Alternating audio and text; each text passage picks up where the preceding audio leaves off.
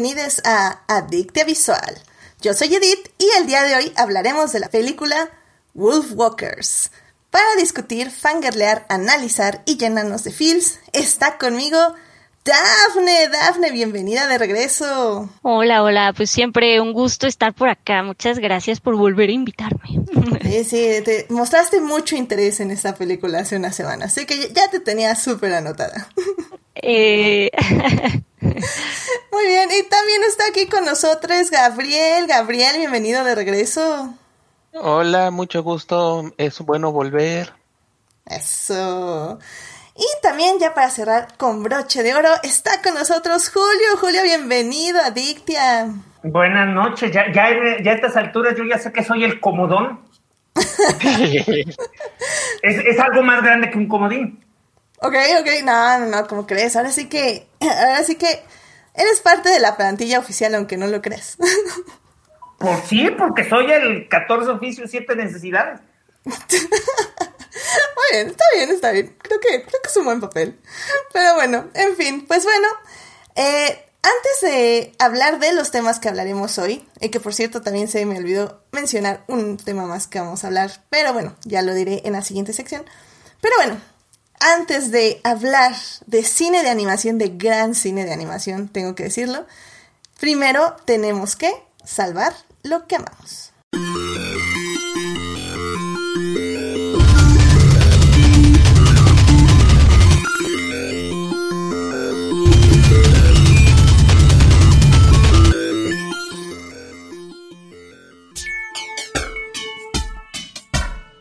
Bien, pues ya estamos aquí para salvar lo que amamos. Así que, Dafne, ¿qué te gustaría compartir con el público? Eh, pues yo, bueno, yo como saben, soy muy fan de los musicales. ¿Qué le voy a hacer?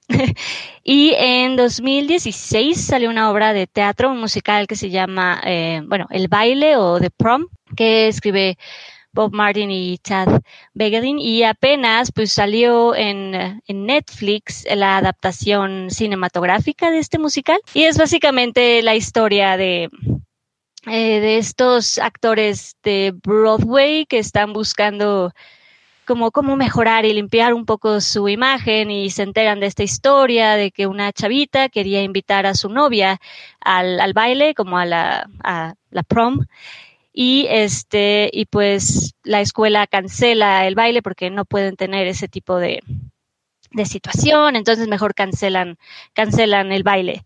Y entonces estos actores deciden ir y ¿no? E ir, ir, a ayudar. Entonces es bastante divertida, pues es musical. Esto sí es una recomendación para aquellos que aguantan y les gustan los musicales, pues creo que lo pueden disfrutar. Eh, lo dirige Ryan Murphy, que yo sé, yo sé, para muchos puede ser como hay un, uh, no sé, pero eh, de nuevo es adaptación de un musical, entonces realmente se está basando en algo ya muy establecido.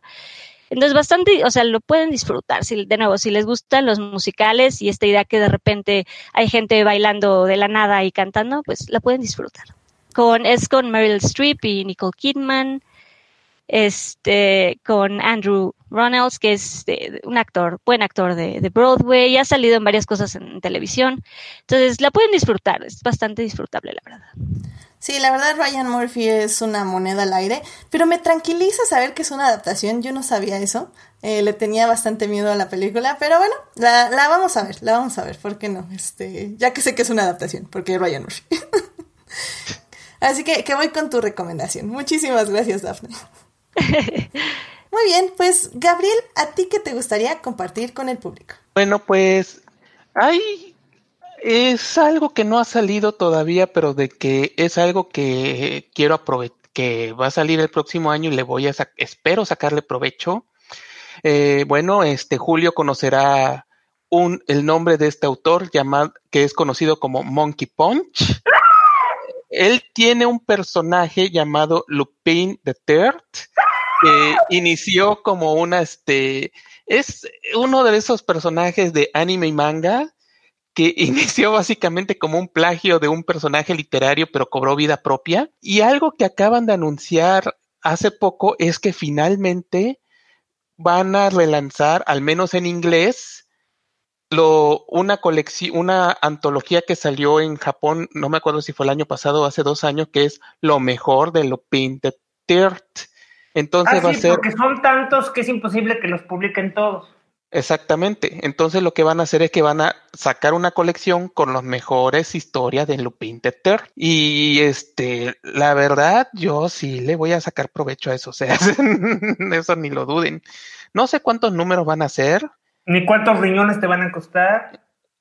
Eh, mira, ya me estoy despidiendo de uno de ellos, pero el chiste, pero la verdad es como una de esas colecciones que, pues la quiero, la quiero porque de por sí las ediciones viejas llevan años fuera de imprenta, ni en, no piensas en conseguirlas en español porque son carísimas, los pocas que han salido.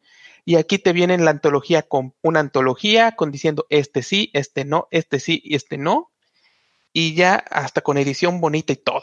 Ya, muy bien. ¿Nos, ¿Nos puedes repetir el nombre de esta anto- antología, por favor? Eh, no sé el nombre completo, pero la colección es Lupin the Third o Lupin tercero. Mira, lo vas a reconocer porque recuerdan el- ay, este, ¿cómo se llama? Miyazaki hizo Ujú. una de sus primeras películas, El Castillo Cagliostro. El Mm, personaje lu- ok. principal es Lupin. De hecho, es bastante identificable. Es un tipo alto con, con traje morado. No, como vino, ¿verdad?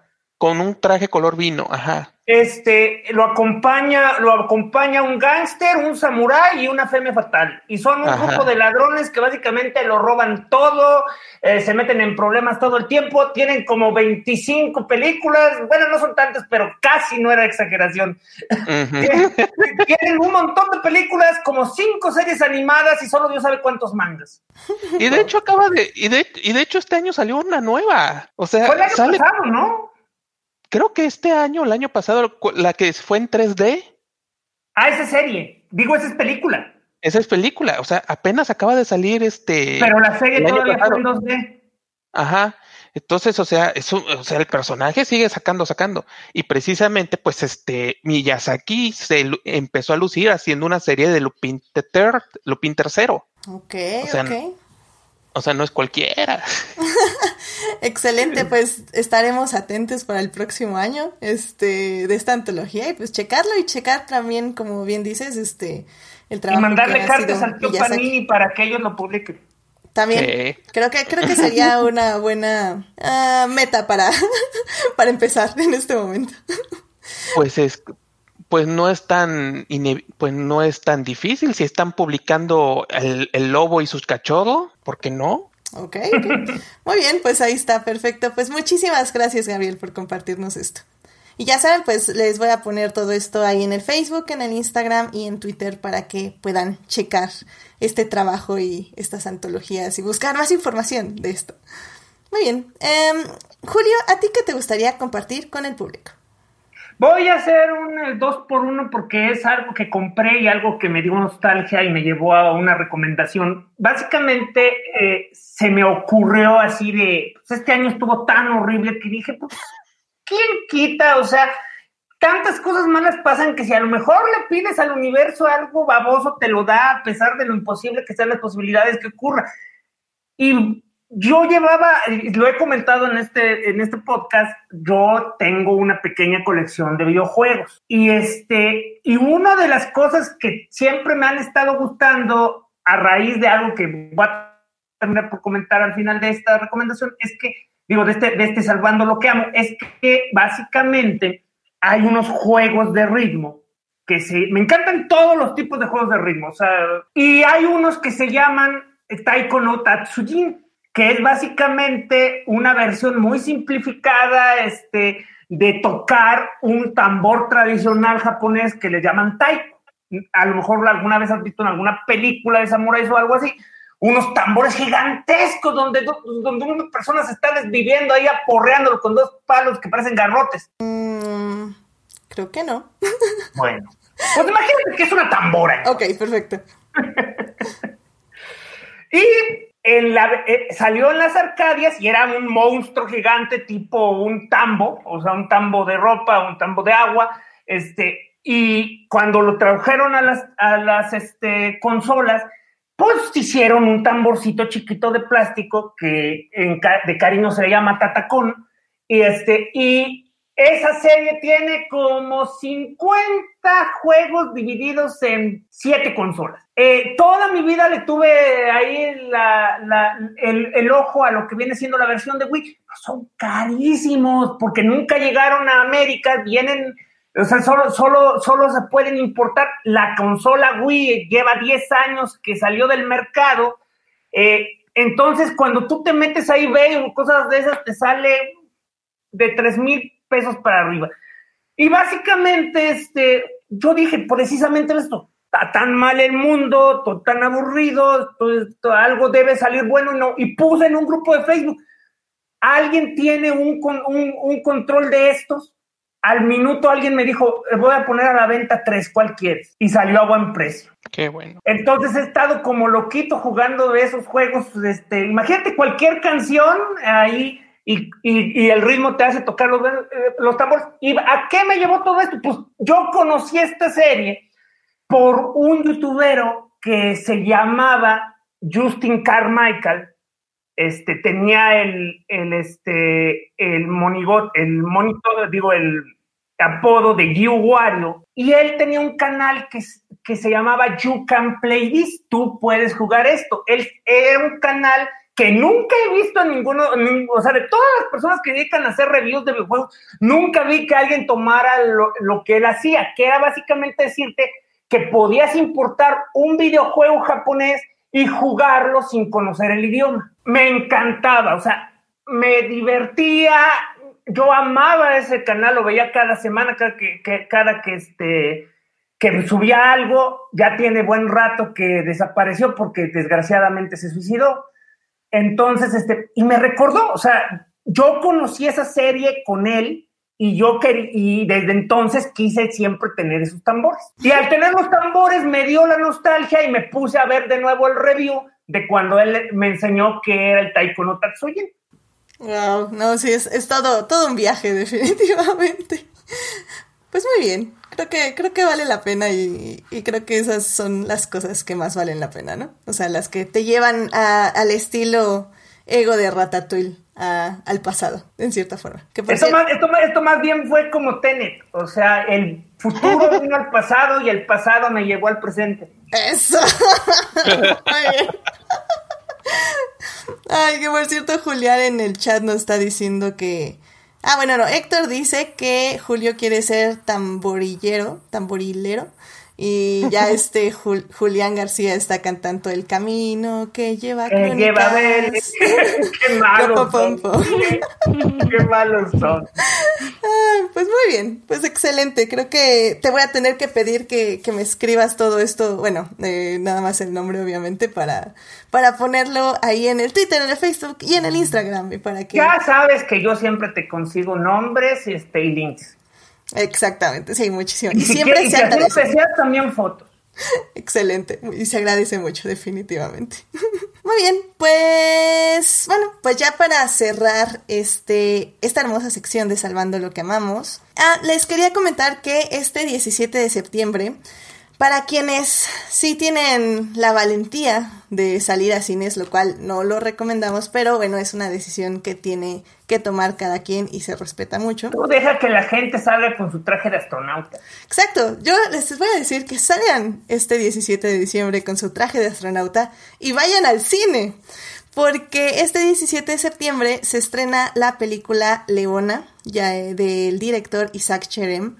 Eh, en este podcast no, no tuve, bueno, en otro podcast que tenía antes de este, este, tuve una entrevista que ahora que lo pienso tal vez voy a hablar para pedir la entrevista. Hmm, ok. Cosas que no se tienen que decir al aire. Muy bien. Bueno, el chiste es que... de los derechos?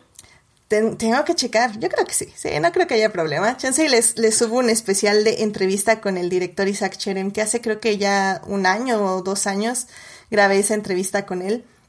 De su película de hecho, una sección así para, para ya el, el este, iTunes y esas cosas, entrevistas. Estaría increíble, yo creo que sí, yo creo que sí, definitivamente. Y bueno, pues ¿de qué trata Leona? Leona es la historia de una este, chica que eh, una chica judía que básicamente está entre este dilema, se enamora de una, un hombre que está fuera de su religión y tiene como todo este dilema eh, sobre pues básicamente lo que quiere, tanto en amor como en la vida, si quiere seguir, perseguir este amor y alejarse de su familia y de todo lo que conoce dentro de su religión, o tiene que dejar ir este amor y quedarse dentro de su familia y de su religión. Eh, es una película extremadamente bella, súper profunda, súper hermosa. Y Isaac Cherem la trabajó junto con la actriz que hace el papel principal, que en este momento se me olvidó su nombre, como siempre, ya saben, aquí, olvidando nombres. Y, y se nota, o sea, se nota que el guion está súper bien trabajado. Isaac es uno de mis directores favoritos, digo, nada más lleva ahorita Leona y yo ya vi, eh, bueno, yo tuve la oportunidad de trabajar en, en Leona y ahorita eh, estoy trabajando en su siguiente proyecto que también me parece impresionante, está muy, muy padre, lo grabó literal en la cuarentena, eh, ahí ya les aviso cuando lo estrene. Pero, pero híjole, si, pueden ir a verla, la verdad es increíble la peli. Eh, la actriz principal es Nayan González Norvid. Eh, ella le hace el papel de Ariela. Y pues bueno, vayan, vayan a verla. La verdad es que lamentablemente pues ya sabemos que le va a ir mal. O sea, si era una película que muy poca gente iba a ver, ahora la va a ver menos gente. Pero, pero bueno, si tienen la oportunidad y, quieren ver un gran, una gran película cine mexicano, esta es su oportunidad. Se los firmo que no se van a arrepentir. Este, vayan a ver Leona. Ya está en Cine Tonalá y supongo que también va a estar en, en los cines este, de Cinépolis y Cinemex, en algunos elegidos. Así que pues vayan a checarla. Esto es el estreno de Ciudad de México. Eh, yo creo que ya poco a poco va a estar yendo a los otros estados. Y pues ahí les voy diciendo en mi Twitter cuando... Y bueno, sigan a Isaac Cherem en su Twitter. Él también está informando justo todo esto. Así que vayan a ver Leona a los cines este 17 de septiembre. Una gran opción para arriesgar su vida para ir al cine, definitivamente. Y pues bueno, ya igual nada más para cerrar esto. Pues por alguna razón llegamos a los 200 suscriptores en el canal y los tres primeros pensamientos en mi cabeza es ¿por qué? ¿Quién está aquí? Y dos es como, bueno, el segundo pensamiento fue como síndrome del impostor, largo de aquí. Y luego mi tercer pensamiento fue como, bueno, pues si no son boots y son personas que quieren escuchar este canal, eh. pues muchísimas gracias. Este y pues ya. Mira, nada más, nada más para vamos que mejorando contenido. Crónicas del Multiverso lleva más de 8 años y solo tenemos 131 suscriptores. O sea, no te minimices. Por eso digo, síndrome del impostor largo de aquí. No, es que, es que tienes un formato cortito, la gente le gustan los formatos cortos y probablemente chance tienes, como tienes muchas, muchas celebridades de, de cierto nivel, a lo mejor lo comparten con sus amigos y amistades y por eso te escuchan, pero tu público sigue creciendo, que es bueno, y es un proceso pues pues muchísimas gracias de todo corazón. Este, ya saben si quieren dejar comentarios, ya sea aquí en el canal de YouTube, que es lo que más se escucha, o en cualquiera de las redes, se los agradezco de todo corazón y, y pues gracias por escuchar, sobre todo eso, gracias por escuchar y pues sí, Gracias por escuchar estas grandes celebridades que vienen, que me hacen el favor de venir lunes con lunes, este, sin más, más que su pasión por el cine y las series y otros temas y que pues evidentemente lo comparten también en esta hermosa sección y pues en todo el programa. Así que dejaremos eh, las lágrimas y las grandes palabras para el siguiente programa que por alguna extraña razón, este no es el 50, pero eso ya luego se los platico. Este, eh, que yo creo que en el próximo, que programa que va a ser el especial de Navidad, este, pues vamos ya a decir, bueno, voy a decir eh, palabras más elocuentes y bonitas para todos ustedes, todos ustedes. Así que, bueno, pues gracias a, por los 200 y cachos suscriptores, ya 220, algo así. Y y pues ya, a, seguir y pues si les gusta el contenido, pues compártanlo, por favor. Y, y pues pasen a saludar a cualquier red social. no, y a ver si más, a ver si más adelante también, pues podemos hacer podcast de cine mexicano y traer gente, pues también todo se puede, todo se puede. Eso, no, ya cuando una productora te dice eso, es que ya, ya lo hiciste. ya lo hiciste. no, sí, claro, o sea, me encantaría tener aquí a Isaac. Yo creo que, yo creo que hasta si puedo lo, lo hago esta semana. No, sé qué tan ocupado ande ahorita promocionando su película, por lo que entendí, está repartiendo copia por copia de la mano. Entonces, este, y le deseamos pues la mejor suerte, obviamente. Em, pero sí, claramente eh, estaría increíble tener esa sección de entrevistas ¿por qué no? Ah, vamos a trabajar en ello. Claro que sí, claro que sí. Muy bien, pues ya con esto cerramos y nos vamos a hablar de cine.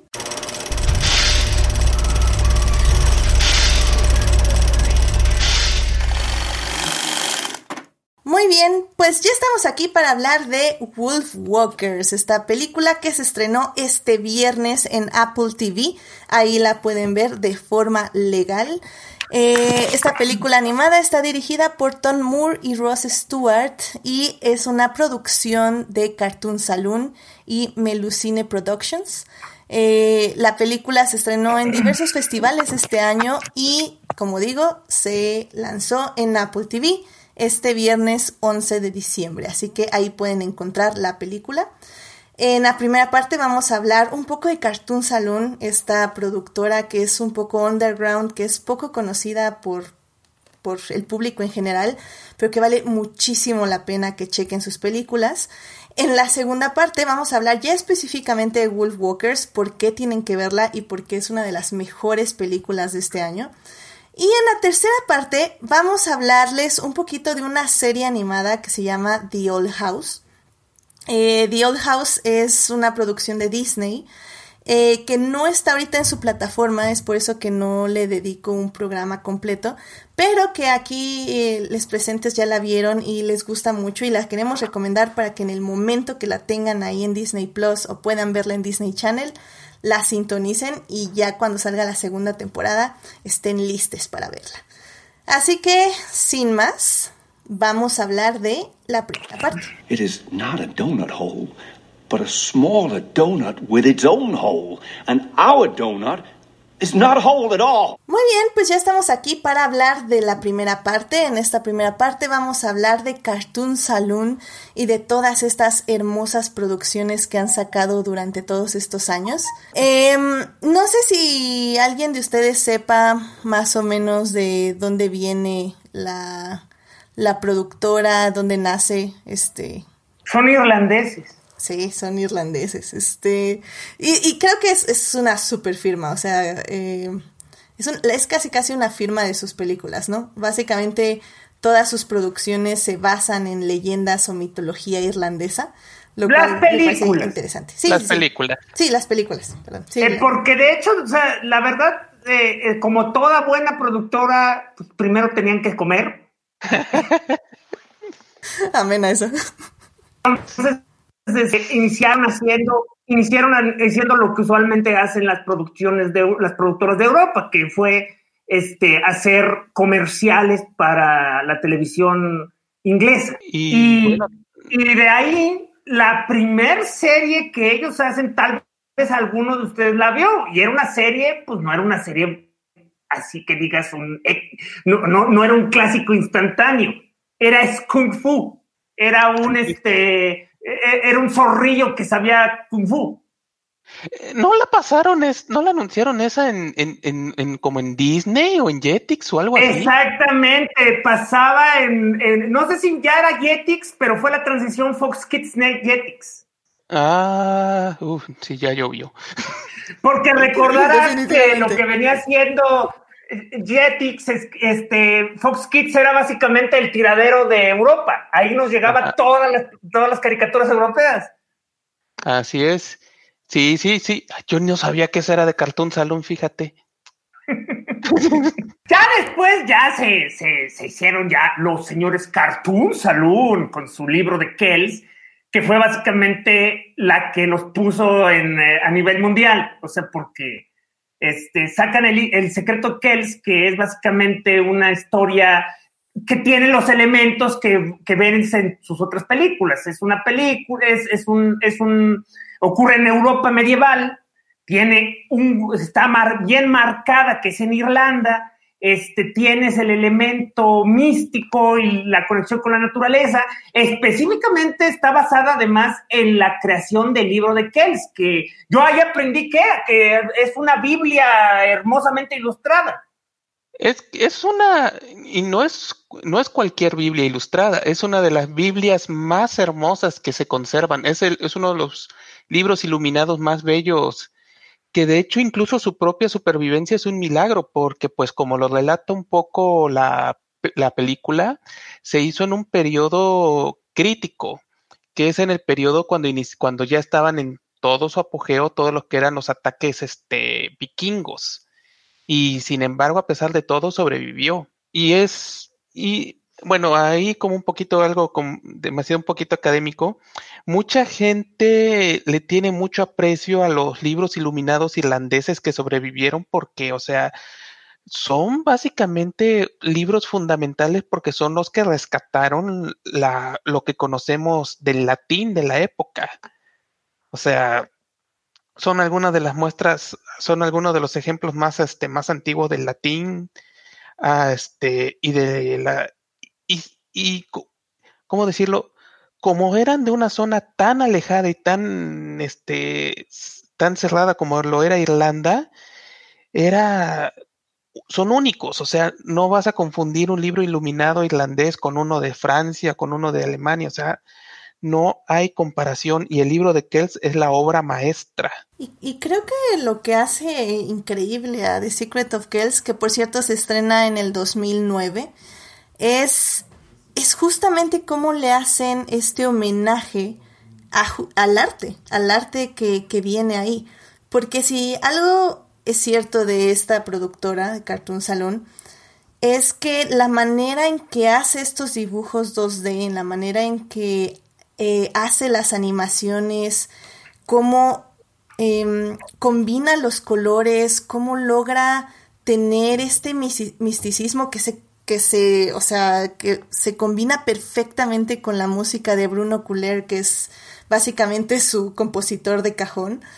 Es, es hermosa, o sea, la peli yo recuerdo que no sé ni por qué la vi, sinceramente, o sea, la vi en medios alternativos, no sé cómo llegó a mis manos, la vi creo que sin subtítulos en español, la compré sin subtítulos en español porque el Blu-ray solo lo vendían así, sin, sin subtítulos, importado.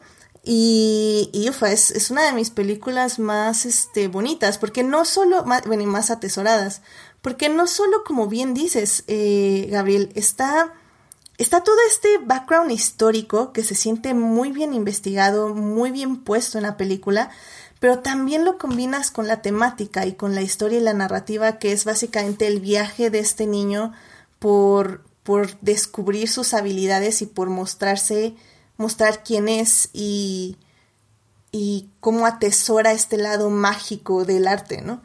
Y creo que eso es lo que es súper bonito de Secret of Kells y que se aprecia muchísimo. Y, y pues bueno, después de Secret of Kells salió la película The Song of the Sea, que es del 2014, que ya creo que ya fue un poquito más conocida por el público, pero eh, personalmente no me encantó. Creo que ahí sí la leyenda se come un poco a la narrativa.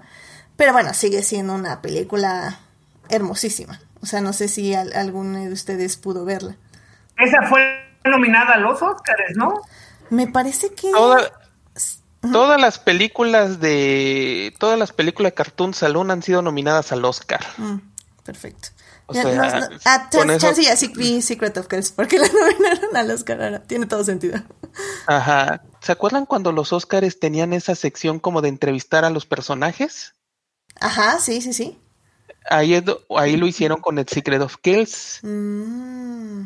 Y me acuerdo que sacó mucho de onda porque pues era, creo que fue la primera vez que escuché un acento irlandés así, irlandés, irlandés, que no es falso irlandés y que, y sí, se, creo que ya es como muchos lo conocimos, a Cartoon Saloon por su, por ser uno de esos estudios que siempre, parece que siempre va a estar nominado al Oscar, que gane es otra cosa. Claro, sí, y es que eso es lo malo. Bueno, ¿Qué, qué es, ¿Qué es lo que pasa con los Oscars? No, al final del día. Las producciones más populares siempre se van a comer a las más chicas, pero para lo que sirven los Oscars, en los premios, pero para lo que sirven los Oscars es para darles plataforma. Y pues sí, probablemente así fue como conocí Secret of Girls. Que ahora que mencionas eso de, del acento, ah, me encanta, me encanta. Y por eso es como, es que es un hermoso acento. Y, y pues Yo final... no he visto el- la canción de los es la que me falta, este, pero vi el que da el pan. Uy, de Ah. Breadwinner. Ah, The Breadwinner, esa es muy, muy linda. Esa es, es del 2017. De hecho, la pueden ver en Netflix. Esa película está ahí. Y ufa, o sea, ufa. Esa, esa sí está fuerte, por decir algo. Es dura. Es durísimo. Muy, es muy dura. O sea, o sea, lo único que se necesita es decir la premisa. O sea, es una niña que su papá la secuestra el talibán y se tiene que hacer pasar por hombre para primero alimentar a su familia y segundo buscarlo. Sí, sí. O sea, yo hasta el final de la película estaba esperando lo peor. O sea, ay Dios, me tuvieron así con el corazón de tutum, tutum, tutum. Es que, es que todo lo que. oh, mira, y para, para mi poca fortuna, yo ya había visto una película que se llama Osama. Que ahorita Ah. no me acuerdo exactamente qué año es. Ah, ese es en live action. Es, sí, es este con, con personas reales. Y, y Osama, eh, al contrario de esta, eh, es, pues es lo más crudo de lo crudo. O sea, es la misma trama, casi, casi literalmente. Pero quítale que Yo no he tiene que ir a Osama buscar al esa papá. razón, pero sí esperaba algo crudo con Bruce Sí, Wayne. entonces, y Osama pues termina feo, o sea, termina como, pues, tiene que terminar una historia así. Breadwinner no, eh, pero, pero aún así, o sea, toda la película es una tensión y una tristeza y una angustia terrible. Y, y creo que en sí es la que más se aleja del trabajo de Cartoon Saloon. O sea, no se aleja en el sentido Bueno, la, la clave es que es otro director, de hecho, o sea, es, Sí, es. o, o sea, Es Nora los, crea- los creadores del estudio, o sea, los que hicieron los Kells hacen Wolf Wakers, pero Son of the Sea y Brit Weiner tuvo diferentes directores y por eso tienen diferentes historias. Y probablemente la que viene, Mi Padre el Dragón, basada en un libro, también va a ser. De hecho, esta de Breadwinner, con la... otro, o- o- otro tono. Sí, Sí. esta de Breadwinner, de hecho, hasta la produjo Angelina Jolie, que luego le gusta estar produciendo cosas bastante interesantes, por cierto. Así que elige Yo voy muy bien a- sus proyectos. Yo voy a hacer una confesión. Estaba tan estresado con la de Breadwinner que le tuve que poner pausa y tuve que espiar en Wikipedia porque quería saber cómo acababa. Híjole, es que No podía tolerarlo. No Sí. podía tolerarlo. Mira, y, y no te voy a culpar, ¿eh? Hay, hay películas que en serio sí tengo que poner el, el- el perro va a morir, este, porque si muere ya no la quiero seguir viendo. O sea, hay, hay spoilers que son buenos para la salud mental. Eh, Estoy, estoy, tengo que decir que ahí sí estoy de acuerdo. Eh, y sobre todo cuando es una película animada, siento yo, como que estamos como, ah, ¿cómo se dice? Es que no ¿En es estrés? eh, No, es como no predeterminados, o sea, es como... eh, Bueno, ya nuestro setting, nuestra mente... ¿Prejuiciados? ¿Cómo? ¿Prejuiciados? Pues no, no es un prejuicio, pero, pero bueno, ya estamos como pensando que es película de animación, final feliz. Y obviamente eso no es cierto, o sea, no tiene que ser necesariamente cierto. Nunca es así. Sí, bueno, no, así, sí. o sea, cuando, solo cuando es Disney, no, solo cuando es Disney. Ajá. Pero a lo que voy es que más bien hay películas que desde que inician usualmente te dicen que van a acabar tristes y esas, esas son las que no las veo, sea animada o con humanos. Claro. Y luego hay otras que te sacan el chingadazo a mitad de la nada y no tenías manera de saberlo. Esas se me hacen las más groseras. Sí. No, y es que muchas veces sí se olvida que al final la animación, eh, pues eso, ¿no? No es un género, es un medio, y sí es, es verdad, eso es muy importante. O sea, no es nada más un género, es simplemente un medio para contar cualquier tipo de historia, ¿no? La animación no es nada más para, pues justo eso, para contar algo feliz o para contarte algo agradable y bonito, ¿no? Sirve para contarte cualquier tipo de historia. Si el medio funciona, puede puedes contar cualquier tipo de, puedes tener cualquier tipo de narrativa y cualquier, contar cualquier, cualquier tipo de historia. Amén a eso. Y pues sí, o sea, estas son las cuatro producciones que efectivamente cada una ha tenido su nominación al Oscar a mejor este, animación. Y ninguna ha ganado dinero. Y ninguna ha ganado. Creo que les ha ido bien en crítica, evidentemente. Pero sí, o sea, creo que. Ufa, creo que ninguna la vi en el cine. O sea. Todas, todas trabajan a fondo perdido. O sea, básicamente lo que estoy viendo es de que el estudio trabaja por amor y paga las cuentas haciéndole efectos especiales a Disney, BBC y Cartoon Network. O sea, me imagino que cuando ves las series de, esas, de esos canales, eh, debe aparecer ahí fondos, Cartoon Saloon. Este eh, eh, este, In Between Animation, Cartoon Saloon. Mira, pues sí, así, ahora sí que amor al arte, 100%, 100%. Pero bueno, por, que por eso don, don Gabriel ya le está besando los pies a la poderosa manzana. Porque, porque esta película de la que vamos a hablar es, un, es una que básicamente rescató para exhibir. Exacto, y, creo que ahí va a estar, eso es lo interesante, o como bien vimos como breadwinner, que productores eh, se interesen y también aporten. Y creo que vale muchísimo la pena, o sea, son grandes historias. Eh, lamentablemente, por ejemplo, ahorita estaba viendo Secret of Kells, no la pueden conseguir en ningún lado oficial, más que por medios alternativos o pedirla en Amazon. Créanme, vale muchísimo la pena, cómprenla ya literalmente, no, no lo duden. Nada más simplemente vayan a escuchar el soundtrack, ya sea en, YouTube o en, en Spotify, no sé si está en Spotify, pero la música de Bruno Culé, ah, o sea, está literalmente en mi playlist música para relajarse y es hermosa, es hermosa la música. Eh, Song of the Sea, ahorita no vi si está en algún lugar, pero bueno, Breadwinner sí está en Netflix, pero como ya dijimos, prepárense porque es una peli bastante fuerte. Y bueno, pues ahorita vamos a hablar justo de Wolf Walkers que pueden ver en Apple TV. Pero bueno, Secret of Girls, personalmente, para mí, bueno, no sé si es mi favorita porque esta es muy, muy, muy buena.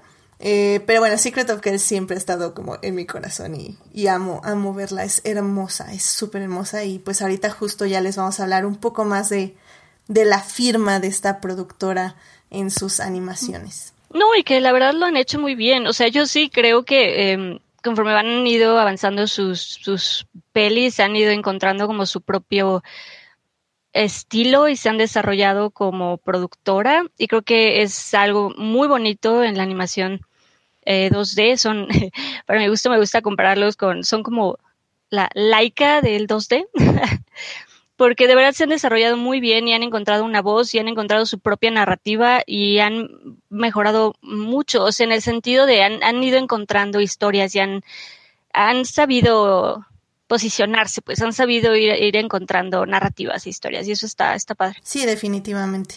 Y por cierto, este Sofía Sánchez, hola Sofía, nos está diciendo que el soundtrack de Secret of Kells sí está en Spotify, así que vayan, no ahora, o, sí, pónganle pausa si están escuchando esto en diferido. Vayan y escuchen el soundtrack de Secret of Kills que está ahí en Spotify, junto con el soundtrack de la película que vamos a hablar ahorita, Wolf Walkers. También ya ahí está en Spotify por si lo quieren escuchar. Y bueno, ¿quieren mencionar algo más de la productora? Sino ya para pasarnos a hablar de Wolf Walkers 100%. Nada, nada más este, hacer el énfasis que la técnica que usan es básicamente un software este, de, en, tres, eh, un, software por computadora que les permite convertir este, eh, los vectores en, trazos 2D. Entonces ellos dibujan y dibujan y, la verdad, vamos a ver esa evolución en cada una de sus películas y, y esta que viene es, han dominado esa técnica.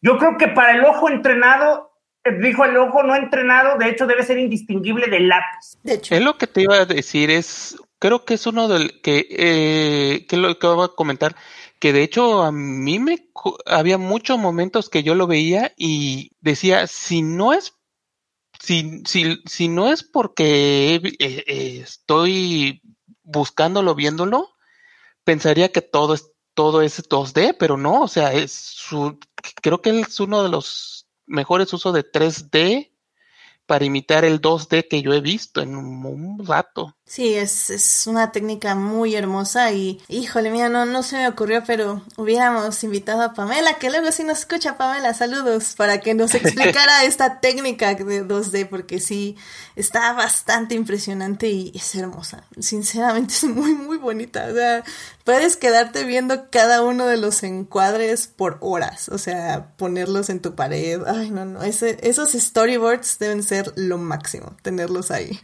en, en la oficina de, de storyboard. Ah, pero bueno.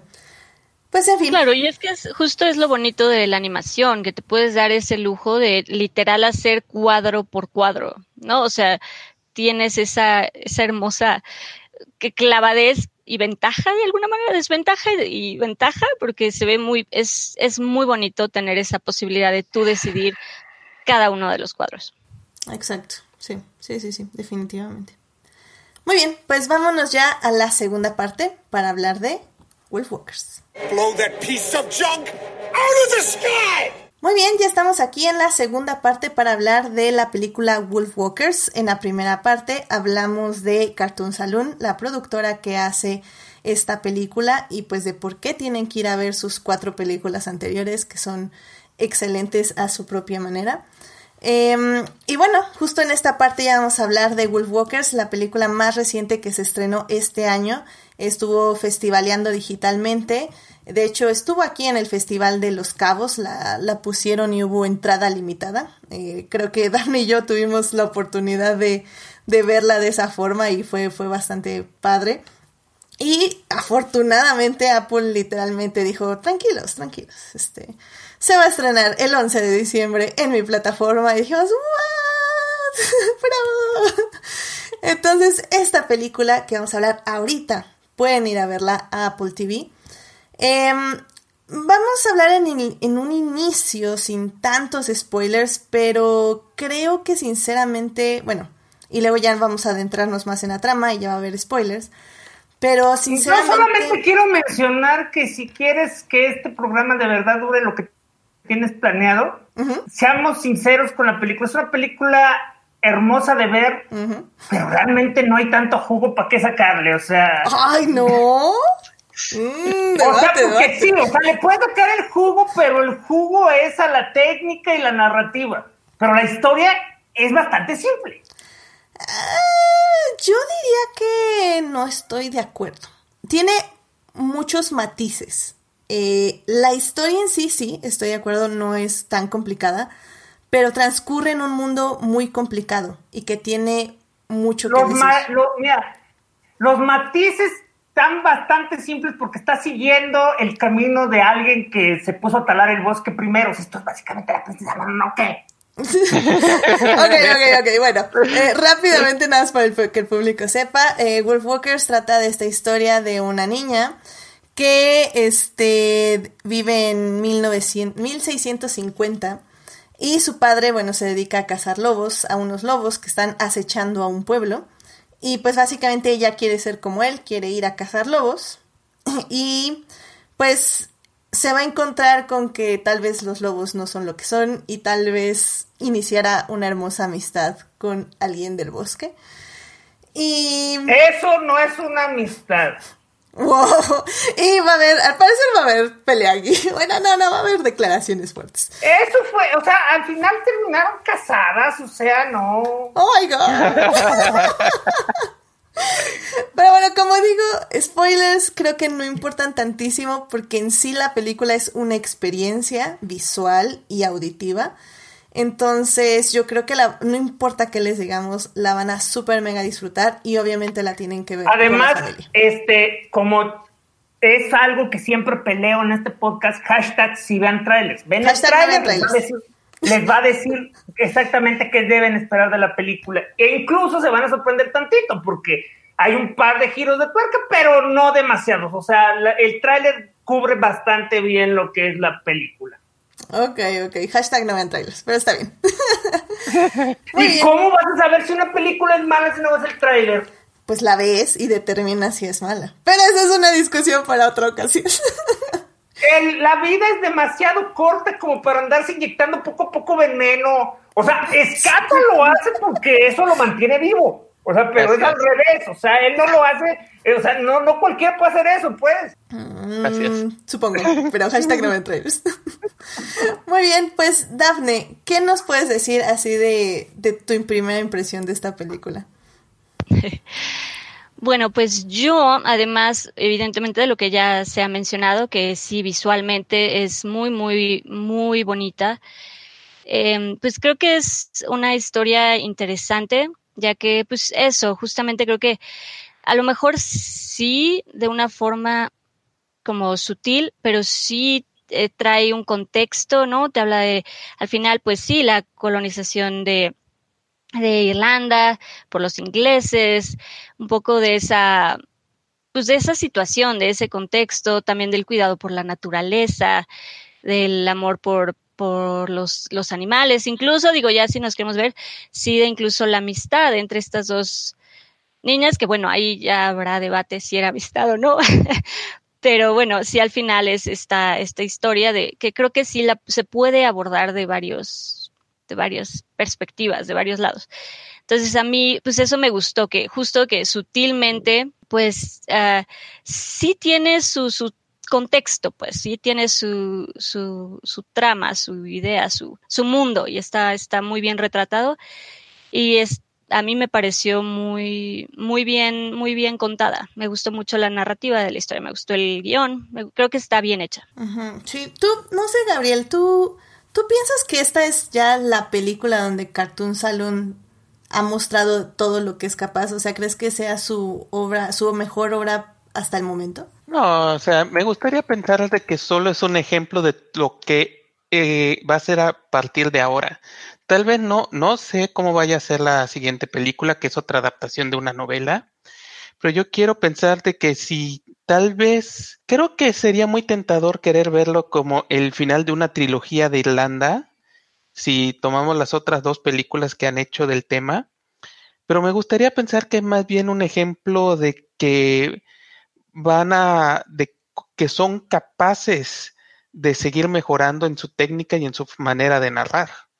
O sea, tal vez no necesariamente hacer más historias históricas, pero sí mantenerse acerca de un poco de el folclore o de relatos este, basados en Irlanda o incluso historias donde se aprovecha la forma de ver este el, el sabor tan típico que este que, puede ofrecer Irlanda a la cinematografía y al mundo de la animación.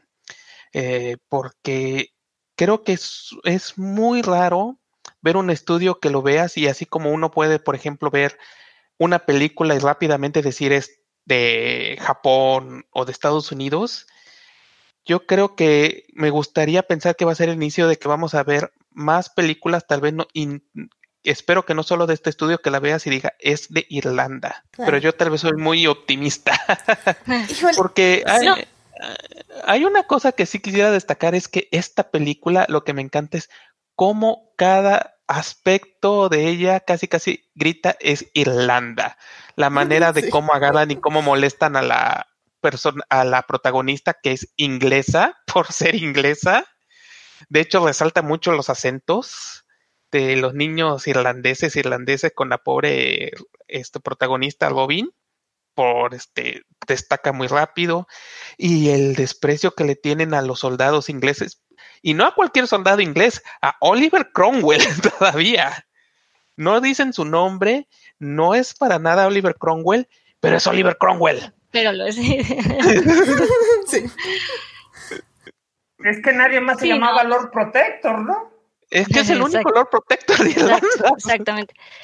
No, y además, digo, ahí como, yo creo que también algo bonito de la animación y de las productoras de animación es que justamente son muy ambiciosas y creo que es un medio que siempre busca renovarse y siempre busca crecer y siempre busca contar algo diferente.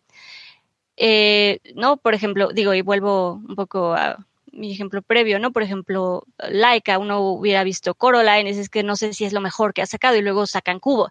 Entonces, no sé, ¿sabes? Creo que una productora y sobre todo como esta, que se ha visto que, va a crecer y que quiere seguir contando cosas y, y no va, o sea, cambiar su narrativa ofrecer cosas lindas y ofrecer cosas padres, yo creo que todavía tiene mucho que ofrecer y mucho por crecer y yo creo que sí podemos seguir esperando cosas muy bonitas de esta productora. Un apartado muy rápido. Ya estoy viendo de que están haciendo una serie para Disney Plus. yeah.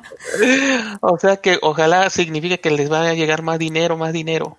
Mm, sí, es lo que estoy checando. Mira, pues sí, o sea, la verdad es que es eso. O sea, creo que esta Y se va, a llamar, se va a llamar Viking School.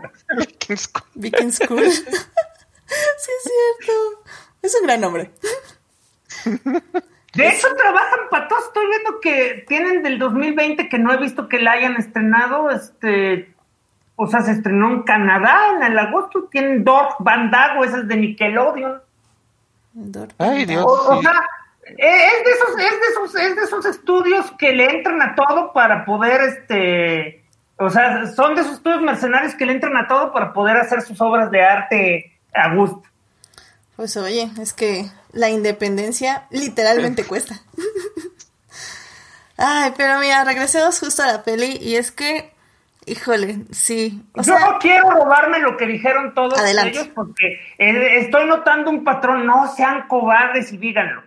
Es la película más hermosa que he hecho hasta ahorita y tienen miedo que ya no puedan ir más adelante de aquí. O sea, Nah. técnica- técnicamente hablando, es probablemente la más impresionante. O sea, tiene unos juegos de luz, de color, los planos. O sea, me, me, me fascinó que en cosas tan sencillas como cruzar el mercado se, se ve llena de vida, docenas de personas moviéndose y haciéndose cosas diferentes, mientras el personaje principal solo va dando pasos. Eh, las canciones, las canciones, eh, no las voy a mencionar porque yo estoy casi sordo, o sea, no, no me pegan, pero los números musicales tienen unos efectos visuales de, ay Dios, o sea, la, la cámara gira, los personajes este, se contornean, eh, chocan entre ellos, se fusionan, se separan, o sea, es o sea, es impresionante, es- visualmente es la cosa más impresionante que he visto en años en 2D. O sea, e- es Y- maravilloso y además, yo sí un, un pero que le veo que, que yo creo que a lo mejor es la razón por la que dicen puede mejorar, es porque yo creo que como historia emotiva tiene, es mejor Britt Weiner y como historia así redonda es mejor el libro de Kells. Entonces, como que a lo mejor el fan diría, ojalá pudieran fusionar las tres cosas, la animación, la, emotividad y, la historia, y tendríamos, un, tendríamos una película más perfecta. Pero visualmente, Wolf Walkers es probablemente la mejor en ese aspecto. Por cierto, hay que mencionarlo, el que hizo la animación de la escena que a ti tanto te encantó es este, ¿cómo se llama? Simon Baxter, que de seguro ha trabajado en cosas como Steven Universe y este, el Steven Universe y este, Hora de Aventuras. Ah, Y es- pues con razón. es muy conocido precisamente por su capacidad para animar, de hacer animación de animales. Y una de las escenas más bonitas de Steven Universe, cuando el Steven Universe es separado y se vuelve a reunir, es de él. O sea, es, es un maestro del 2D. Y eh, de hecho, es, por ahí me acuerdo que ahí está, incluso aquí lo tenía en el Twitter, no sé por qué lo cerré, que este, ahí precisamente habla de cómo lo contrataron precisamente para esa escena. O sea, sabían lo que estaban ¿Qué, buscando. qué, qué escena estamos hablando? Ya vámonos 100% con, con los spoilers. Este, ¿De qué escena La estamos hablando? escena de running, running, running like a wolf. Mm, ok, ok, ok. Sí, sí, sí. Cuando la primera vez que corre Robin, ¿no? Es toda la escena cuando es, hay una, toda la escena cuando hay una canción. Ujú. Están La can- canción de Aurora. Los, los, los lobos cantan en la noche, creo que se llama. Sí. Ajá, Este, running like a wolf.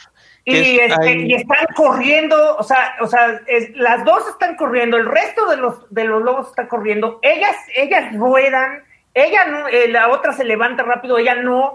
Luego, ya cuando empieza a seguir su rastro, cuando tiene que saltar, cuando empiezan a jugar, o sea, todas esas cosas son o sea, son impresionantes. Yo sé muy poco técnicamente de animación y sé que todas esas cosas son bien difíciles de hacer. Y sé que los desgraciados lo hicieron nada más para presumir que lo podían hacer. Aplastamiento, pelo mojado, este... todo, todo, todo, mete todo. Y es que justo eso pasa en la animación. Es por, ¿sabes qué? Lo podemos hacer y vamos a hacerlo.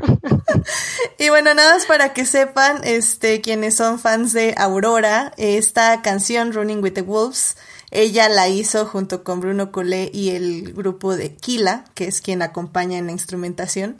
Y esa la pueden escuchar ahí en, en Spotify y es, es, bellísima, es muy muy bonita, muy emotiva y, bueno, tal vez no es emotiva, pero, pero te imprime como este sentimiento de magia y la energía que ves en, en animación. Ufa, es así, es adrenalina, así al corazón, es, ¿cómo se dice? Serotonina. Ah, serotonina. Sí, exactamente. la serotonina te deja este, tranquilo y en paz. Sí, definitivamente era, era justo lo que quería buscar. Y es que sí, tienes, tienes ahí eh, toda la razón. Creo que las escenas más hermosas son todas las que transcurren en el bosque. Em, me gusta, estoy un poco en desacuerdo contigo, Julio, en el aspecto de que creo que si bien Breadwinner, estoy de acuerdo, es narrativamente muy poderosa, y Secret of Kells es muy poderosa en visual, yo sí creo que Wolfwalkers eh, combina ambas cosas perfectamente.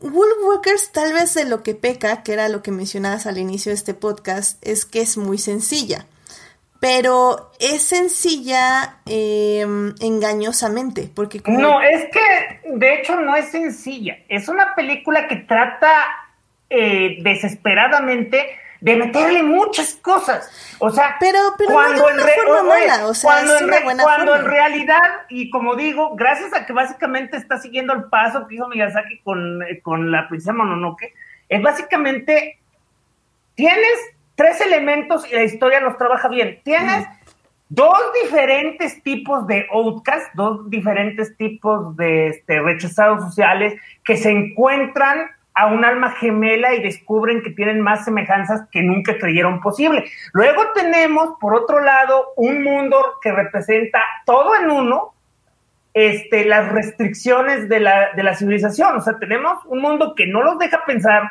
no los deja, no, no, no, no los deja actuar como quieren y al mismo tiempo está destruyendo el balance de la naturaleza. Cualquier parecido con la realidad es mera coincidencia.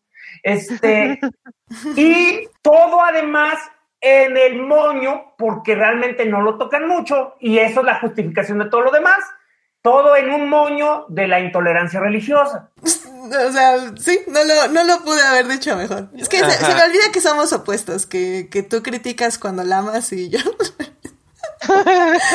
Pero sí, sí, es que para mí eso lo hacen muy bien. O sea, todos los temas están ahí. Y es que, como digo, lo hacen muy bien, pero precisamente porque en el fondo es simple.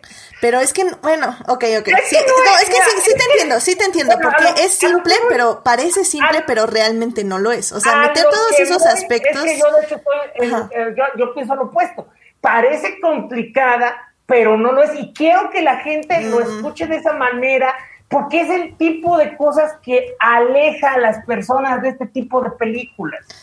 Ah, o sea. va a ser un viaje filosófico acerca de la naturaleza y el ser. No, yo no quiero ver eso. No, realmente no es eso. O sea, tiene esas lecturas, pero es esencialmente una historia sobre libertades y encontrar la unión a través de nuestras diferencias.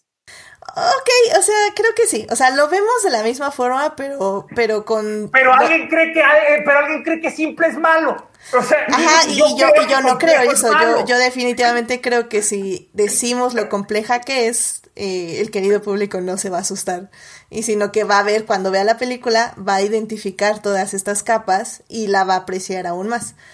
Eh, o sea, sí, te entiendo tu punto. Creo que es dos maneras de ver el cine y efectivamente hay muchas personas que justamente como tú dices, si yo llego y les digo, no, es que es sobre la descolonización, la colonización y el este el autoritarismo y bla bla sí me van a mandar por un tubo efectivamente cuando es realmente una película hermosa y, y así pero bueno digamos que el público de Adictia sí quiere que profundice o sea, la película tiene muchos chistes. Ah, es súper bonita, sí, sí. No, y de hecho en ese aspecto, eh, si nos metemos un poco a la comedia, creo que funciona muy bien la comedia, porque no, no es, no es que busquen hacer comedia con momentos específicos, sino que a veces nada más las situaciones que crean son perfectas para tener momentos de comedia y para, para hacer como reír al público porque son bellos, porque son momentos, momentos bellos, momentos como ingenuos,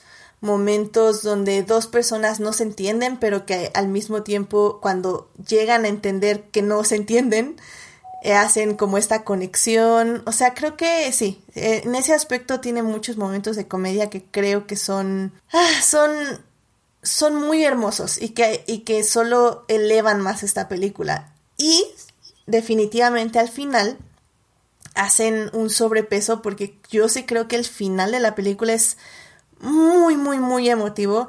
Es algo que obviamente vemos venir desde millas lejanas. Pero, pero, ay, Sinceramente, yo no veía venir lo del papá. Fue lo único que me dejó. no, ¿sí? no, sí era muy. Sí, era obvio. No, bueno, o sea, era obvio una vez que ya están en las runas. Pero antes de eso no. No, es que, o sea, el, el, el, pecado de. Bueno, no es pecado, es que me, encanta esa frase de sin of the. O sea, yo de, hecho, yo de hecho estaba esperando algo más Tarzán. Yo estaba esperando que se muriera.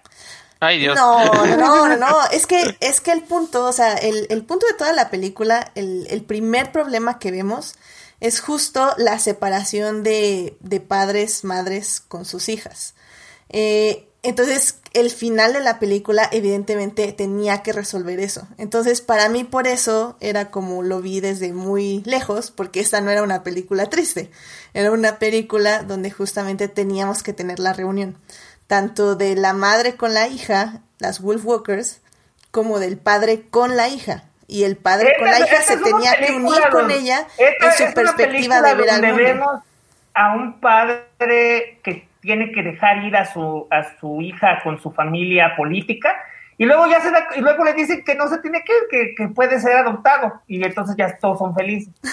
no, eh, bueno, o sea, sí, pero a, mí me gusta mucho porque justamente ves como mm, esta bifurcación de generaciones donde les hijos piensan diferente a los padres y, y ven otra manera de, de mover el mundo en que, se, en que están y el mundo que les rodea. Y cómo a veces también las generaciones eh, más eh, viejas tienen un poco que dar ese paso y también ver más cerca cómo sus hijos perciben al mundo. Y creo que eso también es lo que me parece muy bonito, porque el padre básicamente lo único que está tratando de hacer es sobrevivir. O sea, sobrevivir con un trabajo, un trabajo que es violento, que es destructivo, pero que al final del día lo hace por amor a su hija. Y que eso es súper hermoso y súper, pues triste al final del día. Es más, que básicamente la tiene que tener encerrada porque pues esa es la ley. Hay un momento de la película, está, sí podemos hablar spoiler, ¿verdad? Ya, adelante, sí, claro hay un momento en la película que para mí es muy importante porque yo siento que es el que le da mucho sentido a todas las acciones del papá, que es precisamente cuando reconoce que la mayor motivador que él, la mayor motivación que él tiene es el miedo. Cómo tiene muchísimo miedo a perder a su hija, cómo tiene muchísimo miedo de que, o sea, perderlo todo.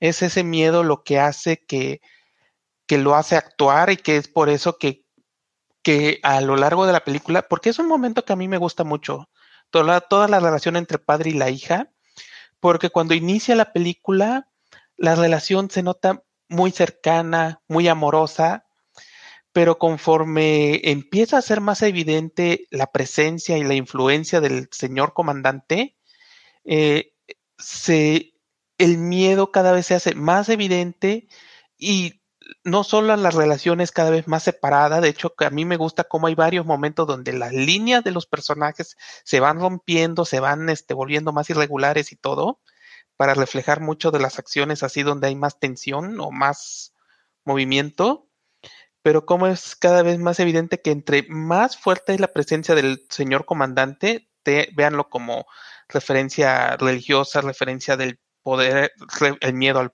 eh, hacia el poder o lo que ustedes quieran, pero conforme la presencia del señor comandante se hace más fuerte y el miedo es más evidente, como las acciones del padre son cada vez más, este, afectan cada vez más a, la, a, Robin, cómo los va separando más y realmente cómo incluso el momento final de la película que motiva todo la parte dramática se va haciendo, este, todo es motivado precisamente por ese miedo y, la, y el verdadero momento donde realmente el padre logra reparar la relación con su hija y empieza a llegar a lo que es el final feliz es cuando finalmente vence el miedo, el, cuando realmente se enfrenta al señor comandante. Es que, es que también se puede ver de otra manera, se puede ver que nunca dejó el miedo, simplemente un miedo fue más grande que otro. El, el, miedo a perder su hija es mayor al miedo este, de, de, perder su vida, perder su estatus, perder su lugar. Y es que también se puede interpretar como un nivel de lealtad, porque hasta el último momento trata de razonar con lo que claramente es un ser irracional. Es que también es esta forma de, como decía yo, de, ver el mundo. O sea, el mundo es esta jerarquía, es esta obediencia. Oliver ¿cuál es el patriarcado? Eh, sí. O, sea, porque, porque la verdad funciona para todo. O sea, es la autoridad, es la, es la división de géneros, es la religión, es, es el patriarcado. O sea, sí, no, y, al no, final no siempre coinciden, pero cuando lo hacen, usualmente todas las fuerzas se unen como el, el Capitán Planeta para la opresión. Sí, no, porque, y al final del día, eh, la película termina con un matriarcado. Entonces, sí, 100% podemos verlo también desde ese punto de vista. Y como digo, es que el padre eh, este, se entiende y se entiende que le es difícil asimilar que su hija no es como él, se podría decir en esta forma, al final literalmente porque su hija ya es un Wolfwalker, este, y, y tiene que vencer no solo eso, sino como decíamos, la idea del patriarcado, y, y pues sí, sacrificarse por ella, eh, en cierta forma. Que por cierto estuvo bien padre el, la, pelea, me gustó la pelea. Yo no sé por qué tenía la, Yo, sé que ustedes la vieron a venir a 20 kilómetros, pero yo no sé por qué tenía la idea que iban a ser las niñas las que iban a pelear. Es que es que lo que te digo está bien bonita porque al final del día, eh, si, vamos, si nos seguimos con esta idea del matriarcado y del poder femenino, bueno, el, sí, el poder femenino narrativo, eh, la mujer se ve como siempre eh, la persona que va a curar y que tiene que dar equilibrio. Entonces al final del día no podían pelear porque la violencia es parte del mundo masculino, del parte del mundo del patriarcado. Entonces ellas lo que tienen que hacer es curar y es lo que hacen, que es primero curando a la madre, al matriarcado, a la madre naturaleza, si lo quieres ver así también. Y, y finalmente la hija cura al padre de cierta forma metafórica también. Entonces funciona también muy bien en ese aspecto. Creo que una de las grandes ventajas que tiene la película de Wolf Walker es que sale en un muy buen momento. O sea, sí, yo estoy de acuerdo con Falange en el sentido de que es Nausicaa. la, influencia de Nausicaa es muy evidente. No Nausicaa, la princesa Mononoke. Ah, sí, perdón, la princesa Mononoke, tienes razón. La, la influencia de Mononoke es muy obvia. Pero eh, una gran ventaja es, uno, Mononoke ya tiene como 20 años. Sí. Ah, no más. ya estamos viejos, O sea, Mononoke ya tiene más de 20 años. Este, y la otra cosa es que pues sale en un momento donde su mensaje yo creo que funciona muy bien. O sea, hubiera salido 10 años antes, o no sé cómo sea en el futuro, pero sale en un, siento que sale en un muy buen momento para que el mensaje realmente pegue y se le pueda ver desde varias maneras bastante positivas. Sí, creo que tiene todos los temas que se han tocado ya este último año o estos últimos años. Por cierto, Princesa Mononoke salió en el 97, cumple 23 Ay, años. Dios. Ay, Dios. Wow. eh, Sí, toca, como decíamos, muchos temas, por ejemplo, el tema de la colonización, el tema eh, de la destrucción de la naturaleza, es super ad hoc, el tema de las peleas generacionales de las visiones del mundo, también super ad hoc, este, el tema del resurgimiento del poder de la feminidad o del poder femenino narrativo, también funciona súper bien. Em, esta idea del... Ah, se puede decir feminismo interseccional, también está ahí. Y pues obviamente tiene, maneja esta idea de, del espíritu, ¿no? Que tenemos con la naturaleza y la conexión. Y que es pues súper padre. y bueno, y también creo que estas escenas, creo que las escenas más fuertes son las que transcurren dentro de la ciudad, que a mí se me hicieron súper impresionantes, o sea, toda esa parte donde está la madre encerrada en la jaula y, con este monito, el tirano, eh, subyugándola. Ay, Dios, Dios, yo así como, wow, esta, esta metáfora funciona en tantos aspectos y me está estresando. No, y, cuando es 20 veces más grande, ¿no? Eso es algo que es súper bueno. A mí se me hizo súper fuerte, que dices que eh, físicamente es 20 veces más grande. Es, es muy bonito. Es muy bonito como lo, no, y también como este Robin intenta proteger a su amiga literalmente encerrándola. Es como, ah, la frega. Ah, sí, esa escena es muy, es muy buena. fíjate, fíjate que esa escena a mí me pegó porque cuando salió el tráiler conceptual, ya ve, o sea, yo me acuerdo que hace como unos ¿qué? ¿Cuatro años? Ya no me acuerdo. Salió un primer tráiler conceptual que te decían así va a ser la película. Y cuando sale esa escena de, de me rompiendo la jaula, toda así bien contenta, eh, como si estuvieran jugando, y nada que ver, es, una escena muy poderosa. Hashtag no Por esa razón. No, y todo ese momento, bueno, a mí todo, justo todo ese momento, todo ese digamos, toda, cuando Mev se, se encabrona y saca todo, creo que toda esa escena donde ya no guarda nada y es muy fuerte. O sea, todo ese momento a mí me, me, me pareció muy, muy, muy, muy bien hecho. Sí, la, la rabia contenida, ¿no? Y, y creo que, bueno, esa también es una, que ya lo, lo mencionó ahorita Gabriel, es una parte también muy importante del desarrollo del padre, que va a pagar frutos al final de la película porque aquí el padre se subyuga ante el poder del patriarcado. Ya me encanta esa metáfora, la voy a usar ya el resto de, este programa. Este se subyuga al patriarcado y acepta la jerarquía que se le impone, a pesar de que su hija literalmente le está rogando que no haga lo que está haciendo. Y, y por eso ya al final es como, yo sabía que iba a entrar en razón el papá. Y así, y te pones a llorar y así. Y es que exacto, eso es muy interesante porque sabes, sabes que el papá la va a entender en algún momento, no sé, como que se siente, o sea, sabes que es un papá que genuinamente sí la quiere y sí se, se preocupa por ella, que como decían justamente, que lo que lo motiva es el miedo, pero que entiende y sabes que la, le va a creer y sabes que al final la va a entender y va a estar con ella porque todo lo que hace lo está haciendo por ella. no este momento donde es que tu mamá lo que lo que pediría es que tú estuvieras bien, ¿no? O sea, sabes que lo, lo hace por ella y, y, sabes que la va a entender al final. Sí, o sea, sabes que desde el inicio no es una mala persona.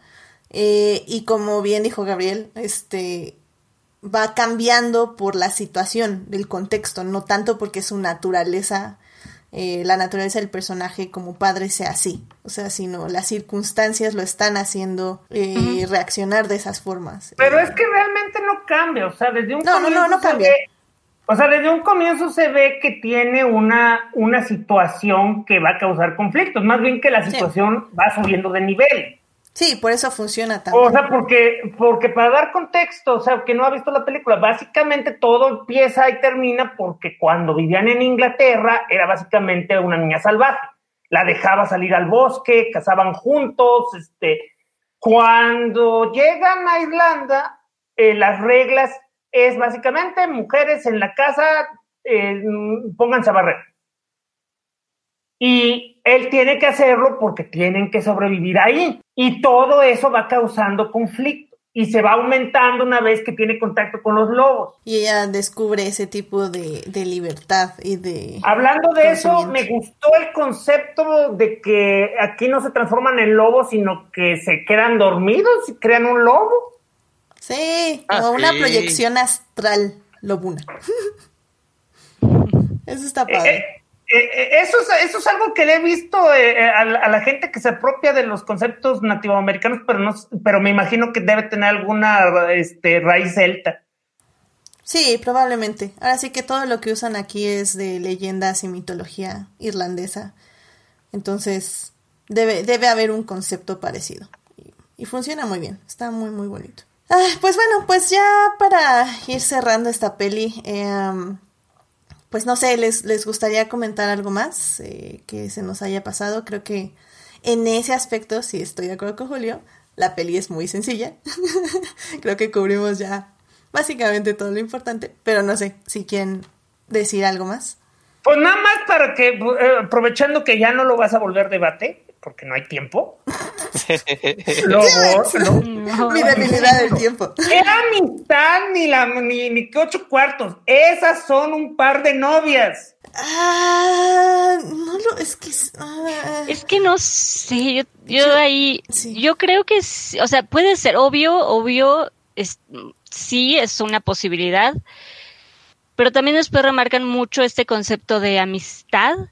Incluso al final, no sé si fui yo, a lo mejor fue solo percepción mía, pero incluso al final a mí me quedó un sabor de más bien quedan como hermanas, sí. ya en este nuevo contexto, pero a lo mejor fue percepción mía. No, es que son una familia, es que son una familia, pero pues son una familia de lobos, o sea, son una familia de lobos, o sea, este, eh, o sea, sí son familia, pero pues, o sea, no, no las veas como hermanas, más, más bien son como primas lejanas. A mí, eh, yo, yo no lo sentí así, la verdad. O sea, sí lo pensé, porque, porque sí, chips en mi cabeza, pero, pero no, o sea, al final del día no, no lo sentí así, lo sentí como muy buenas amigas, realmente, pero, uh -huh. pero digo, está, creo que queda relativamente abierta a interpretación y no, no daña, o sea, está perfecto, o sea. Eh, que por cierto, algo que no mencionamos eh, fue justamente ahorita que mencionabas a los lobos y al buito, que son como los comic reliefs de la película. Eh, es un halcón. Ah, el halcón, pues sí, perdón. el halcón. Sí, Merlín a mí me encanta, el, es, es muy bello el halcón. Es muy bello, súper inteligente. Los lobos son una bola de tontos, los amo con todo. Por, por, cierto, nada más quiero mencionar tanto énfasis en la en, y detalle en todos los elementos históricos, o sea, y no pueden meterle un, un guante de halconero, o sea, ese, ese, ese, ese, ese, ese Merlín le hubiera destrozado el brazo. Cierto. Digamos que le, le limaba las garras. Algo así. Pero sí, no, le, increíble. Le cortaba las uñitas. Ándale, le cortaba las uñitas. A lo mejor era bebé, a lo mejor todavía era bebito, porque uh -huh. todos ah, sabemos se ve chiquito, una... sí es cierto. Ajá, porque todos sabemos que una con adulto fácil se la lleva de una vez. Además, ajá, sí se ve chiquito, es verdad, sí se ve chiquito. Ah, sí. Pero sí, son, son increíbles. Los lobos tontos lo saben. Lo sabe, quiero lobos tontos para mí. Ay, es que es una cosa que a mí me encantó también esos dichosos lobitos, esos lobos, porque me, eh, como es, es, muy claro que no son como que son como los seguidores de la manada, entonces le dan una actitud muy locochona, juguetona, este, y son, este, y son, como dices, son como tontos en el sentido, pero no en el sentido de que es demasiado tontos como para vivir como dicen, sino como juguetones. Sí, sí. Realmente, sí. realmente no los ves a los lobos serios hasta el del clímax y no necesita más. De ahí en fuera son como perritos juguetones. Yo había visto, de hecho, en unos documentales, lo, lo aplicaban para los, los, orangutanes, no sé si se si ocurra en, en otras especies, que algunas, eh, que, pero específicamente los orangutanes, cuando, cuando el macho dominante llega a la, eh, este, a la madurez, los demás machos para permanecer en la, en la manada conservan sus rasgos de infancia. Uh -huh. Entonces, tal vez, o sea, puedes explicarlo así, no sé si los lobos lo hagan, de que básicamente dicen, nosotros no guiamos, así que nosotros nos seguimos divirtiendo como cuando éramos cachorros. Podría ser, es una, una buena expli explicación biológica de comportamiento. O sea, básicamente son minis, son lobos minis. Nada más tienen que ser este, feroces cuando tienen que serlo y, y ya, el resto del tiempo pueden ser tontitos, divertidos. ah, muy bien. Pues bueno, ¿algo, ¿algo más que quieran mencionar? Creo que yo la amé. Sí, Es todo lo que debo decir. La amé. O sea, esperaba que me gustara y la amé mucho. Gabriel, Es una de las películas más hermosas que he visto en un buen rato, como no amarla. Dafne. Pues nada, yo lo que podría decir es sí, eh, creo que vale mucho la pena, creo que si la pueden ver en una pantalla grande, lo- la pantalla más grande que tengan, pues, ya si es en un monitor amplio compu, en una tele grande, vale la pena. Visualmente es muy bonita, como decían, la música es muy linda y creo que vale, vale mucho la pena. Es lo que podría ¿Alguien sabe vale cuánto mucho. cuesta rentar el papalote? ¿El cual? Ah, y yo qué papá. El museo de... Es- ese, siempre ha sido mi, mi, mi, ¿cómo se llama? Mi comezón de millonario. O sea, ¿cuánto, le, cuánto costaría rentarle al papalote de niños su, su sala IMAX para ver ahí Mira, una película? no, no quiero comprometer a nadie aquí, pero yo conozco a una productora que hace milagros. Entonces, tal vez no el papalote, pero yo creo que una sala en Cinemex sí nos la renta. No, pero justo, es que justo te iba a decir, sí, o sea, sí se puede, nada más, de cuenta que te pueden rentar por, por partes. O sea, tú puedes, justo, si les dices solo la sala, solo tendrías que decirles cuánto tiempo y ya te cobrarían, o sea, te lo rentan por, si es por una función, no creo que, o sea, digo, se puede, todo se puede negociar. Y me imagino que hay que pagar los derechos aparte de la película, porque si no sería una transmisión pirata. Depende, fíjate que ahí depende. Si lo vas a hacer para ganar dinero, sí. O sea, es decir, si tú vas a vender boletos para esa proyección, sí, necesitas pagar derechos. Pero si va a ser porque yo con mi amigo quiero ver esta peli, es, mm, pues no. Ah, señor, Pero- su DVD y, y siéntese. Pero, evidentemente, si vas a rentar una sala de proyección, pues sí ahí van a checar, ¿no? Como para qué, y ahí sí, sí, sí probablemente te pedirían lo- los derechos, justo para poder autorizar la renta y demás. Bueno, Porque, pues, sí, posible, nadie- pues. casi O sea, nadie renta cosa- una sí sala se para- puede- sí se puede sacando, sacando unos billetes y firmando unos papeles. Sí, sí, 100%. Ah, sí. bueno. Eh, yo, yo por eso digo que no quiero comprometer a nadie, pero, pero yo, yo sé que es posible. Yo sé que es posible. Perfecto. Bueno, pues ya saben, Wolfwalkers la encuentran en Apple TV, ya disponible ahora de forma legal para que la vayan a ver. Eh, también obviamente está en medios alternativos, este por si no, no tienen la suscripción o no quieren Usen, pagarla. usen los siete días de Apple. Pueden usar los siete días, ven Wolfwalkers, ven este The Morning Show, también está buena, ven la nueva de Coppola, On the Rocks, también creo que la recomiendo. Chance y sí hasta entra en mi top 10 de este año. Así que hay, hay varias producciones. ¿Perdón? Charlie Brown. ¿Está Charlie Está Brown? la de Charlie Brown. ¿Ven? Tienen, o sea, van a ser unos siete días bien aprovechados. Perfecto. Bueno, pues ya vámonos entonces a la tercera parte de este podcast. Vayan a ver Wolfwalkers ahora en Apple TV. Vamos a la tercera parte. Muy bien, pues ya estamos aquí en la tercera parte de este podcast. En la primera parte estuvimos hablando de Cartoon Saloon y de todas las producciones fílmicas que han hecho, cuatro en específico. Este, en la segunda parte hablamos de Wolfwalkers, la última producción de esta productora, Eh, y de lo increíble que es y por qué la tienen que ver en Apple TV ahora mismo. Y bueno, en esta tercera parte vamos a hablar de una serie de Disney que curiosamente y tristemente no está en Disney Plus, pero que esperamos que próximamente ya la traigan y pongan la primera temporada completa, que es The Old House. Esta serie se estrenó, me parece ser que el 10 de enero justo de este año. Eh, fue creada por Dana Terrence. Y pues este trata de una chica llamada Luz. Sí, este que y yo, "Ah, es que ya saben, nombre, soy horrible. Sí, es luz no se da. Luz Nocida, efectivamente, que eh, básicamente ya la, la tenían como una persona muy rara en el colegio, entonces la iban a mandar a un lugar donde estuviera dentro de la caja, literalmente, para que ya se pusiera. La, manda- la mandaron a un la mandaron a un campamento de reeducación, pero ¿cómo, cómo le dicen al a- ah, la mandaron a una terapia de conversión?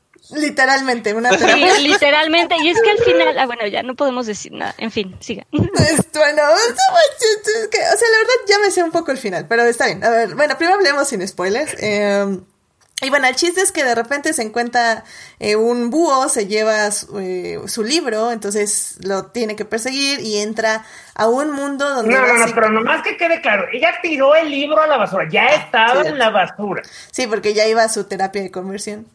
Y, bueno, el chiste es que persigue el libro y entra a un mundo donde básicamente hay magia, hay brujas, hay monstruos, hay demonios, pero pues básicamente, pero pues es, es así increíble porque es todo raro y ella le encanta y se queda con eh, la persona que encuentra en ese momento que es Eda, eh, que es una bruja que básicamente va en contra de todo el sistema y que la persigue, de hecho el sistema es una fugitiva, eh, y le pide que le enseñe magia. Y bueno, de eso va el inicio de la serie. Eh, Gabriel, ¿por qué tú querías recomendar esta gran serie de, de, Old House? Porque francamente no confío en Disney y son muy canijos y sé que si en cualquier momento de debilidad son capaces de matar cualquier serie. Una cosa que tiene esta serie, en mi opinión, es que es una de... A mí lo que me encanta es que es una serie donde siento que que brillan uno de los aspectos que, este, hablándolo bien, Dana Terras es una, es una animadora.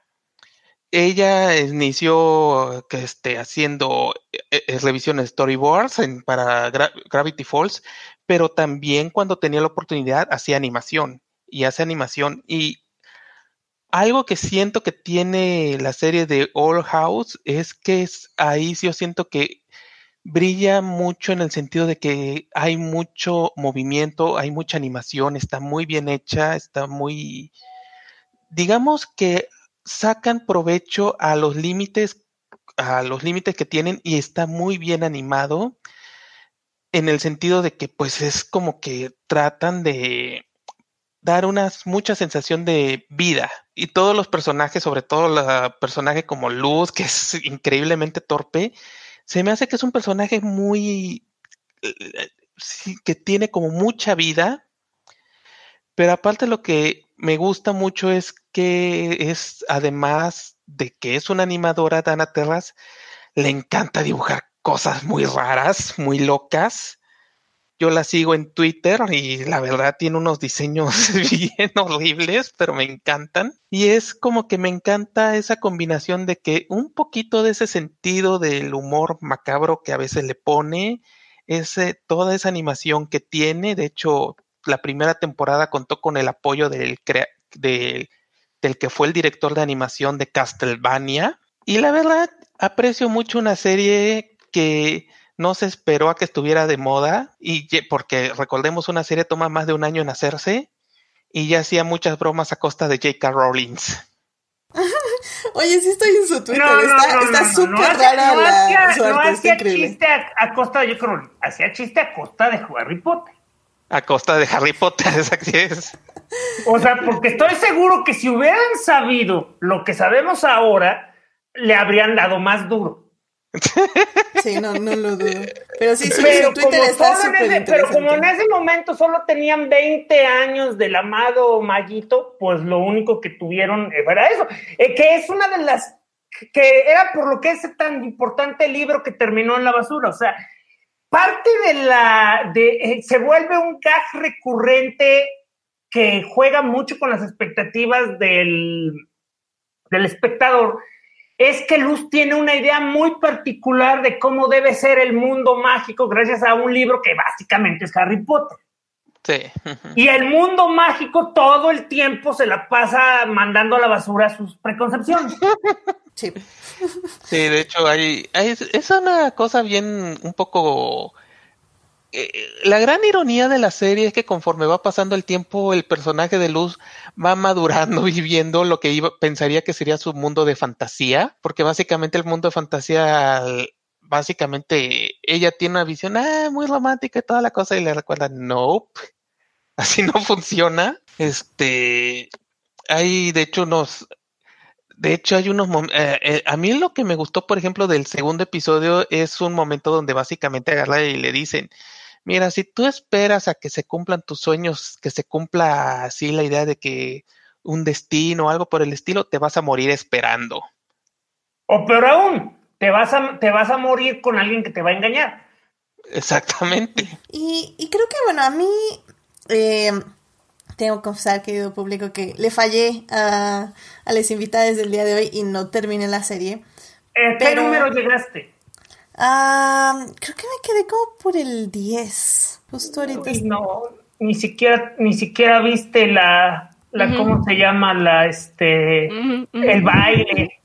Ay, No. sí, mira, te- Tumblr sí ya me spoileó y la verdad es que oí cuando tú y Gabriel lo discutieron en The Old House, entonces sé por dónde va la cosa. No sabía que era Ah, un. Enemies to Lovers, lo cual fue como, oh my god, es un Enemies to Lovers. Ya, y eso me emociona mucho. Pero creo que a mí, y lo, lo digo como por experiencia para el público que no acostumbra a ver este tipo de series animadas, eh, ténganles un poquito de paciencia, porque a veces siento que queremos que las cosas eh, avancen muy rápido y sentimos que son como muy tontas al inicio, pero en serio va, eh, la serie va creciendo muy bien y va desarrollando muy bien a sus personajes. Creo que es algo que a mí me pasó, por ejemplo, con Shira, que los primeros episodios tal vez no me atrapaban tanto, pero conforme avanzó la serie fue así como, ah, ok, o sea, ya me presentaste estos detalles eh, que parecerían tontos de los personajes, pero que realmente tienen una caracterización, una profundidad y una un contexto de su entorno y de su forma de ser y poco a poco los vas a ir desarrollando. Yo creo que ya por el tercer, cuarto capítulo ya nos vamos adentrando bien a quiénes son los personajes y cuáles van a ser los retos que van a enfrentar en este mundo. Y, De hecho, sí no, porque esa es una de las cosas que me gusta porque la serie va básicamente moviéndole el tapete cada cuatro o cinco episodios a luz. O sea, crees que ya sabes dónde está y vuelve a cambiar. O sea, una cosa, por ejemplo, que, que yo, me- que logró engañarme muy bien es que yo creía que no iba a entrar a la escuela. Porque eso era básicamente lo que, lo que, lo que, lo que presentaba Eda, que Eda es, es su mentora, la, la bruja. O sea, Eda presentaba que ella está en contra de las reglas, que no le gustan las estructuras, que se opone al, al emperador. Entonces, ¿por qué la dejaría ir a la escuela? Ah, pues entró a la escuela. Y luego, este, dices, ah, y ahora va, este, la, la van a rechazar por, pues no, se convirtió en la héroe local. Eh, Y así, o sea, lo que crees que no ocurre, ocurre, y lo que no, o sea, logras siempre mantenerte eh, eh, en, en- en puntillas, eh, porque además logra también hacer un balance espectacular entre lo creepy y lo emotivo. Porque cuando quiere la serie, de repente te recuerda que es básicamente un mundo horrible. O sea, pero le vuelven Sí, sí. lo horrible, a lo horrible lo vuelven bonito. O sea, cuando te revelan que la ciudad es esencialmente el cadáver gigante de un monstruo, eh, eso en lugar de horrorizarlos, lo encuentran como una belleza, porque es este, es vida floreciendo sobre la muerte. Eh, Guau. eh, eso sí lo debiste haber visto. Sí, sí, sí, sí. Eh, bueno, en realidad no, no lo dijeron así. Realmente lo que quiso decir Eda en una metáfora que la verdad se me hizo un poco forzada porque realmente solo es eso. O sea, realmente es nada más. Nosotros, alguien murió para que nosotros vivamos, pero lo que Eda le quiere mostrar es que el mundo es una caja y tienes que salir arriba de la caja para ver que en realidad es algo demasiado grande que tú no podías ver por estar dentro de esa caja. Uf, sí, sí, definitivamente creo que la serie tiene pero muchas de esas metáforas es que y cuando, pero bien. la cosa es de que hay un mensaje contradictorio, porque cuando Luz le, cuando Eva le pide que por favor se queje, en- se quede en la caja, Luz siempre desobedece y las cosas se salen de control. Tú, tú, Dafne, no, no habías visto esta serie. ¿Qué te pareció? Eh, Pues yo la verdad agradezco porque sí, en efecto yo antes, o sea, yo vi la serie para, para el podcast eh, y la verdad lo agradezco porque la, la disfruté bastante.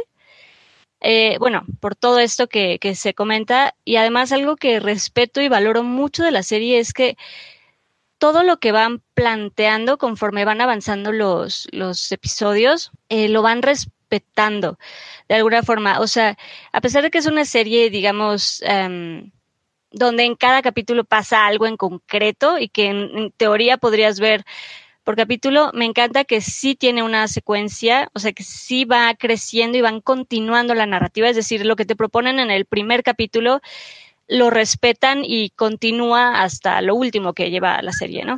Y eso lo, respeto mucho porque sí pasa muchas veces, o sea, en algunas series que me ha tocado ver, donde a veces, eh, como son por uh, situaciones, digamos, porque es como cuando son episodios por situación, a veces no le dan tanta importancia a esa continuidad o sí lo dejan, pero muy, muy de fondo, pues no le dan tanto peso y aquí sí es, es muy cuidada esa parte de la continuidad ya en la historia y eso lo normal, o sea, cuando yo era niño, esas caricaturas no tenían continuidad. Ahora ya todas las caricaturas que tengan algo de acción tienen que tener pista sobre pista y este. No, claro, claro, claro, pero me gusta en esta que lo cuidan mucho. O sea, sí se siente como muy cuidado y me gustó mucho. Es algo que sí disfrute. De hecho, la, acá, la última vez que la vi, yo no me había dado cuenta hasta que lo acabo de ver en internet que el famoso castillo del emperador sale en, el, en la canción de del ending, o sea, Ah, sale de, de los créditos. Ajá, salen los créditos. Eh, ahí donde están los niños, hay una escena donde están unos niños jugando en la arena, sale el castillo del emperador y yo no me había dado cuenta, es unos pequeños como pistas así que va, que ya estaban dando. Es Ahora, ahora platícales No, cómo y además- nació, nació el héroe de tus, de tus este, stickers. Ah, cu- ¿cuál es este? El, ¿Cuál es? El, El buito. el este. Ay, Juti. Ay, Juti es uno de. eh, eh, Juti es literalmente la casa Bo. ¿Dices que cómo nació, cómo nacieron los stickers o cómo? No, no, o sea, que cuentes al personaje que, que es el héroe de tus stickers, pues. O sea, a Ah, ver, pero, pero necesitamos literalmente- contexto aquí amigable. O sea, mira, Juti es, es como la. El, Juti es literalmente la casa búho. O sea, es una, básicamente, es como el. La gran broma es que es el gran, es el personaje más poderoso de la serie y es Todos lo ningunean. y todos lo ningunean. O sea, es este. e- Es básicamente la casa tiene vida. Es un poco, me recuerda un poco como la leyenda de la Baba Yaga.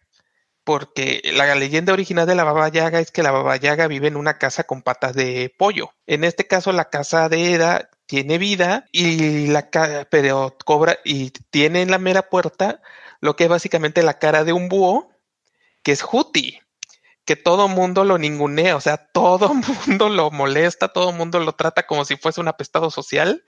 Hay unos momentos muy crueles donde básicamente los personajes van y dicen, por favor, apúrate, cada vez que lo veo me siento incómodo.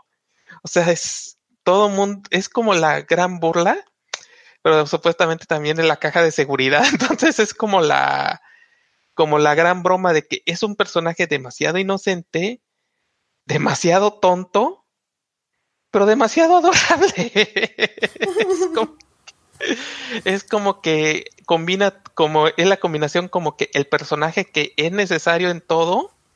De hecho, no me sorprendería que, porque es la broma, es, es como una broma muy constante que hace la creadora Dana, de que Juti es el personaje más poderoso de la serie, pero este, no me Pero tiene, sorprendería. pero, pero tiene problemas sociales, o sea, entonces básicamente le importa más hablar con la gente y que lo pelen que apoderarse del mundo.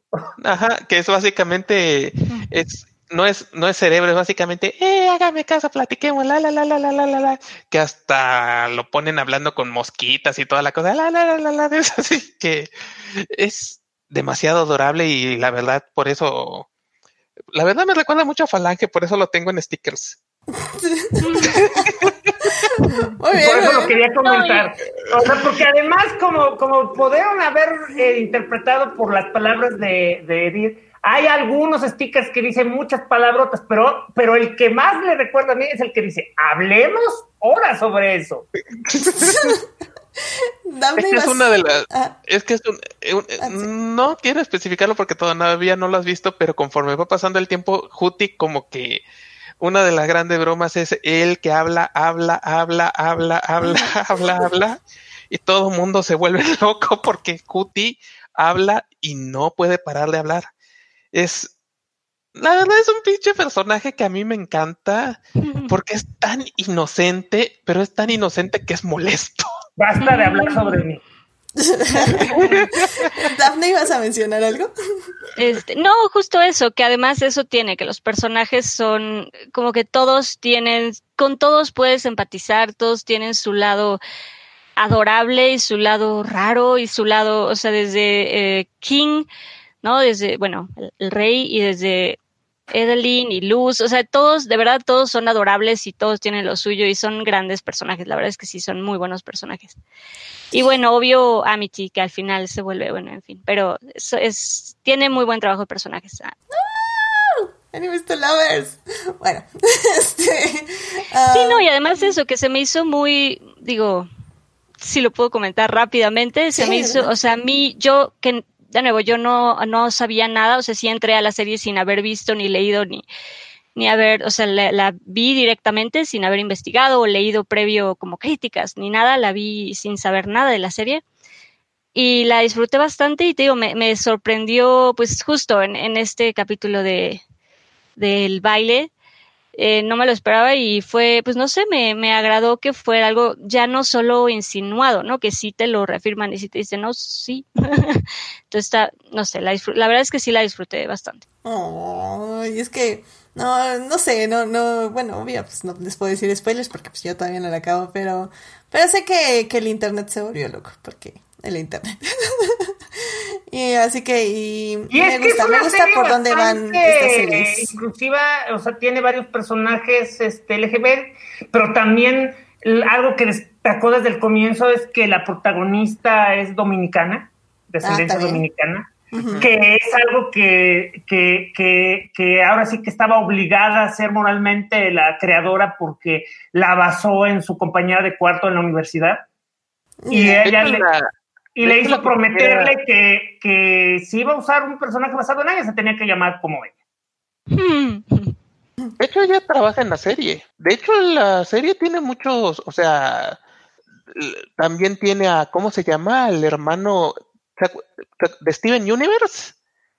El, el hermano de Rebecca Sugar trabaja en este en el Old House, es el que hace todos los fondos. Y la esposa de Rebecca Sugar trabaja ahí. También trabaja, no, la esposa de la Ah, no, creadora no, de, de Stevenson, ¿verdad? Ajá, de sí, de Noel Stevenson. De Noel Stevenson. ¿A poco Ya, estoy confundiendo mis, ya estoy confundiendo a mis creadoras. Mira, no sabía que ella trabajaba aquí, qué padre. Sí, es este. Ay, la verdad no sé si todavía trabaja porque ya ven que el, el- gran problema de la animación es que toma demasiado tiempo, Ujú.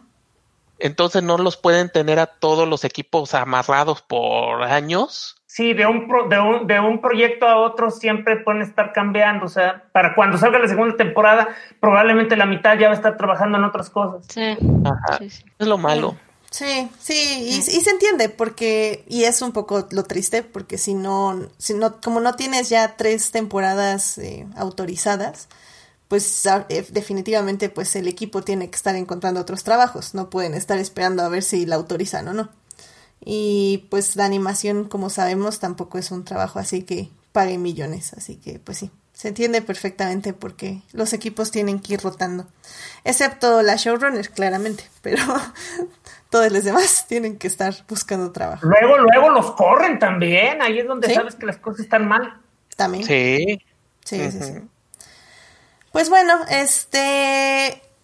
Entonces, la promesa para el público es que cuando salga en Disney, la verás completita. No, la voy a, la voy a terminar antes de que salga en Disney. O sea, literalmente me estaba echando como cuatro episodios por día. Eh, Ah, va rápido. sí, voy, voy rápido. Pero la promesa con el público es que ya que esté en Disney y ojalá que ya también sacan la segunda temporada, pues obviamente pues vamos a hablar ya un programa más extenso de la serie. ¿Por qué no? Porque tiene, tiene muchos detalles. O sea, al final del día creo que es un poco como el caso de, de Wolf Walkers, que la, mantuvimos la trama simple, pero definitivamente hay muchas cosas de justo de... No, es que a diferencia de World Walkers, aquí sí hay que cargar con spoilers y, y nos matarías. No les gustaría. Incluso, si los, cono- incluso si los conoces, hay demasiadas cosas demasiado específicas que para tu perspectiva de la vida te arruinarían la serie. Así que Sí. Es que, por ejemplo, no podemos hablar bien del emperador, de todo lo de la maldición, o no sea, podemos hablar, sí, no, no, no. ajá, o sea, como que todo lo que realmente, cuando empieza a cerrar todo y ya empieza a cobrar sentido todo lo que estaban mencionando al principio de la serie, entonces como que yo sé que no hay, que hay eh, grupos que donde spoilers malos, entonces es mejor no abusar. Sí, y miren, o sea, ok, ok, sí, mi política de spoilers es un poco estricta, pero este, digamos que esta tercera parte es como una muy buena introducción para que busquen The Old House. En cuanto esté en Disney, les aviso inmediatamente por las redes para que vayan y la vean. Y, y sí, como digo, no vi toda la temporada, pero los episodios que vi sí entiendo por qué dicen lo que están diciendo ahorita de, de cómo se van desarrollando las cosas, porque como bien dijo Dafne, hay muchos detalles que sí se van profundizando mientras avanzan los episodios y creo que valen la pena explorar. Entonces, pongamos un post-it de All House pendiente programa especial para analizarla más a fondo y pues esperemos ya pronto la segunda temporada, porque también eh, lo que estaba viendo es que esta primera temporada, o sea, fue larga, o sea, estuvo, bueno, larga en el aspecto que fueron 19 episodios, pero larga también en su estreno de que básicamente se estrenó en enero y terminó en agosto, o sea, sí, fue un ratito de, de serie, supongo que la dividieron en dos partes, ¿no? Para Sí, estrenarla. es que Pues lo Lo- que pasa es que hoy en día ya, eh, de hecho, es una de las cosas que le da ganchos al hígado a, a.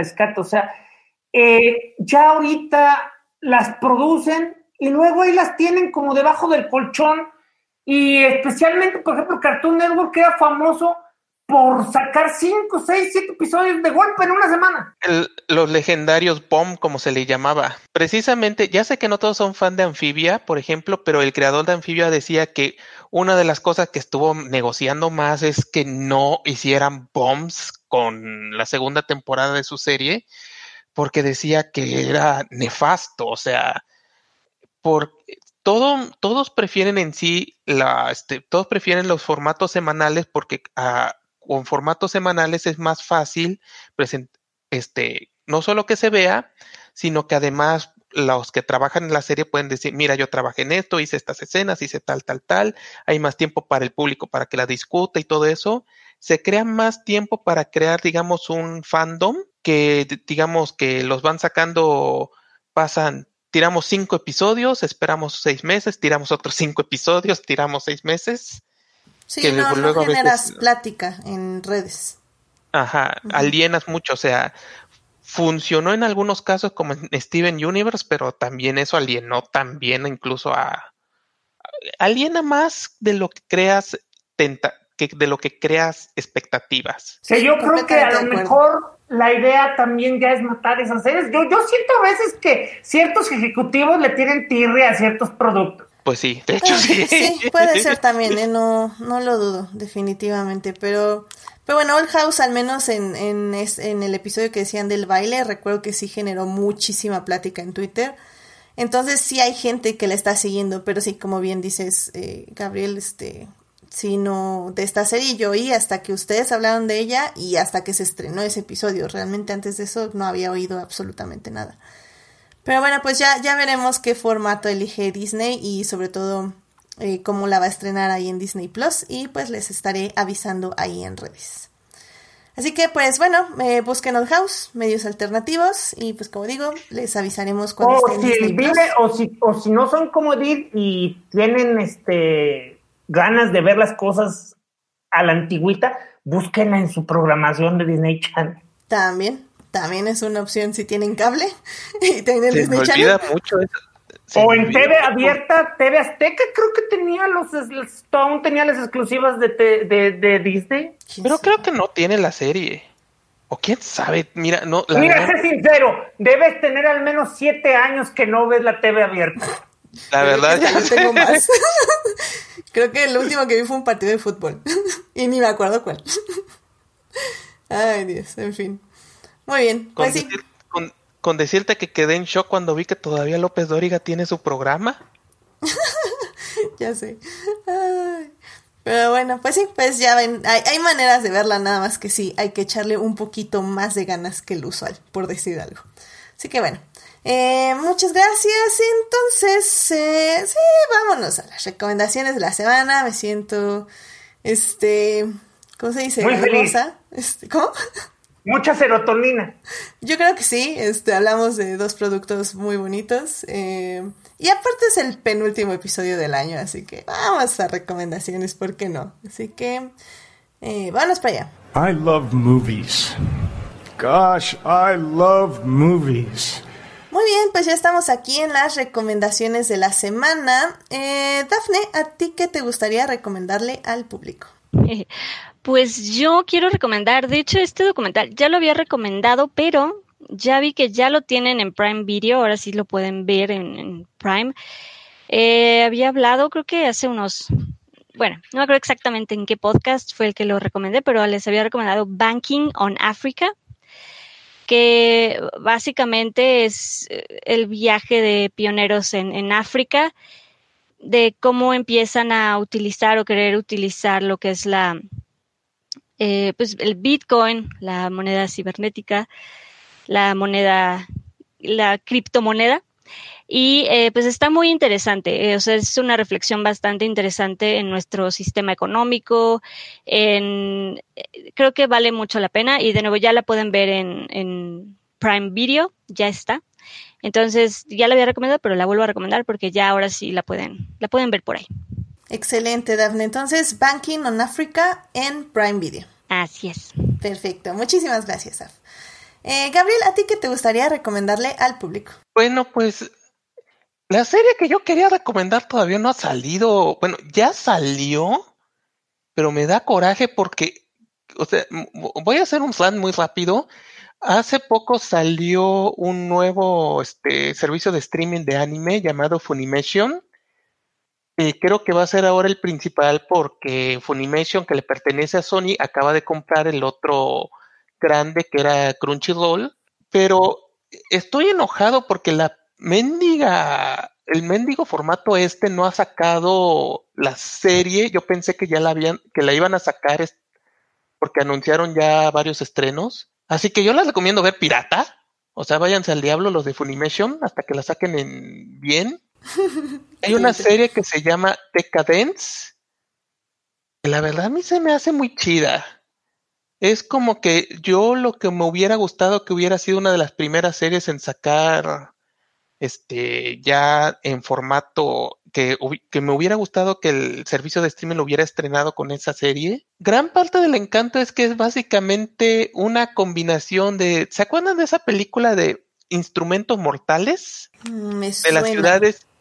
Es una Máquinas mortales. máquinas mortales, ajá. Ah, no, entonces no me suena. Eh, la, la, la, la, la, la que, la que fue una película, la, que- la que fue un, un fracaso de película, pero que, que, que, que, que cacarearon mucho como dirigida por el que le entregaba el café a Peter Jackson.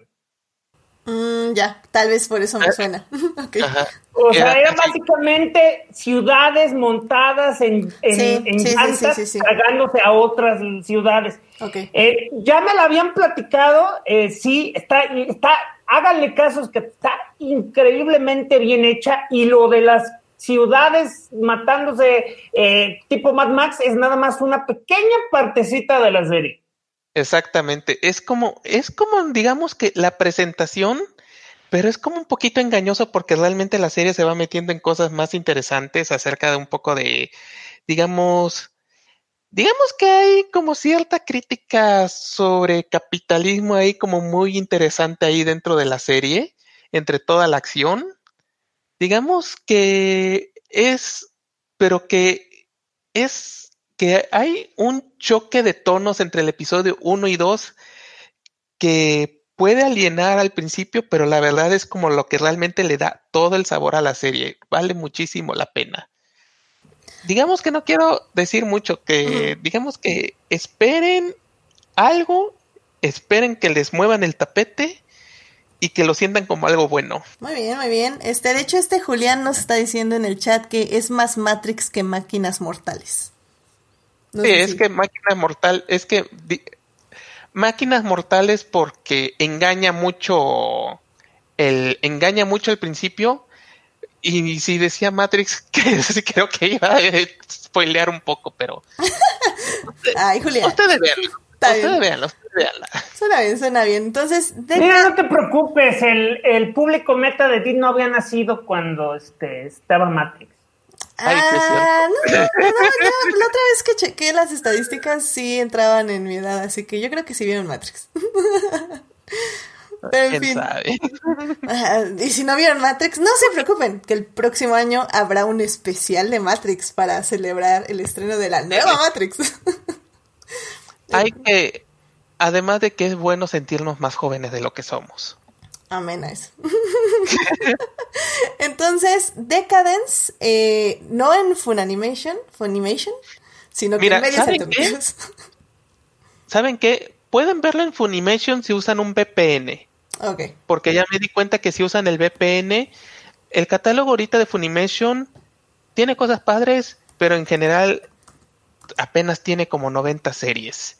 Pero la versión en inglés con VPN tiene como unas 700 la última vez que chequé. Con eso les digo cuánto nos deben. Ucha, no, pues sí. Excelente. Bueno, es una buena recomendación. Ya saben, búsquenla. O en Fulmination con VPN. Perfecto. Em, Julio, ¿a ti qué te gustaría recomendarle al público? Si les gustan los cómics estarán de superhéroes, estarán entendidos que ahorita DC Comics anda como pollo sin cabeza, este, matando sus líneas, despidiendo eh, empleados, este, es una locura. Así que si quieren algo de estabilidad o alguna vez se preguntaron, sí, pues sí me gustan esos monos que veo en las películas, pero la verdad me da flojera leer 700 mil series para que me digan que debo leer otras 75 series antes de eso. Todo este año han estado publicando no, este, historias autocontenidas en unos cómics grandotes que básicamente les llaman novelas gráficas, pero son es esencialmente una historia larga en un solo en un solo tomo para que no tengas que andar comprando cosas extras. Hay muchas muy buenas porque además están trayendo autores que usualmente no escriben superhéroes. Son autores de novelas para jóvenes adultos, incluso para niños, o sea, de, de ganadores de premios y cosas así. Eh, yo las recomendaría todas, pero tengo que escoger nomás una y esa eh, viene siendo Anti-Hero. Eh, se escribe así, anti diagonal giro, porque básicamente es la historia de dos nuevas, este, de dos nuevos um, gente. Este, una es una ladrona, la otra es una superheroína este, aficionada, las dos son preadolescentes, y la cosa es que es un twist a la historia clásica de, a, del este, Viernes de Locos. O sea, por un accidente al enfrentarse cambian de cuerpo, pero lo que me maravilló es el que usualmente cuando cambian de cuerpo siempre es exactamente la misma persona que eres, solo que en la vida del otro. Entonces, es algo que siempre a mí me choca porque no tiene mucho eh, realismo, por usar la palabra, cómo logran ponerse en los zapatos de la otra persona. Aquí logran ponerse en los zapatos de otra persona porque aunque conservan su conciencia, literalmente cambia su forma de ver el mundo. Eh, una de las cosas que de inmediato se da cuenta la villana cuando entra el cuerpo de la heroína es que su superinteligencia desapareció. Eh, se distrae por todo, no se puede concentrar y además tiene que comer como un este como un elefante porque consume mucha energía para mantener sus poderes. La, la otra, que ya estaba acostumbrada a, a, no ser buena en los estudios, de repente descubre que ahora es súper inteligente, pero el gusto le dura cinco minutos porque no solo es buena en los estudios, es tan buena que literalmente el mundo la aburre. se da cuenta que ahora todo la aburre y así empiezan poco a poco a ponerse en los lugares y eventualmente resuelven sus conflictos, logran encontrar al villano y terminan este, haciendo un buen equipo. Muy bien. Eh, la, eh, la, pueden ya encontrar en Amazon o en su tienda de cómics de, de, confianza. Este es este por, ¿cómo se llama? Queen, ¿qué Kinos? Luneta y Demeter Hill. Ok, ok, perfecto. Muy bien. Pues ya saben, búsquenla en sus cómics más cercanos que aquí, en su tienda de cómics más cercanos. Y pues sí, siempre es bueno tener cómics en las recomendaciones. Muchísimas gracias, Julio. Ay, bueno, pues ya para cerrar, eh, a mí me gustaría recomendarles dos películas que vi este fin de semana que mm, probablemente van a estar en mi top del año. Eh, la primera es Uncut Gems. Es esta película. Yo sé. Es esta película de Ben Stiller. Eh, Netflix. Em, ah, digamos que. O sea, la voy a recomendar. Pero sí va con varios trigger warnings. Si son personas que se estresan muy fácilmente, no la vean. Eh, si están buscando o sea, aquí, hashtag no vean trailers, pero si, son personas que se estresan mucho, vean el trailer. Si no les llama la atención, no la vean. Eh, de lo contrario, si quieren entrar a una montaña rusa de adrenalina, desesperación, estrés, eh, la primera hora, literalmente, es está cañoncísima. Entren así, pónganle play. Ni siquiera vean de qué se trata, solo empiecen a ver.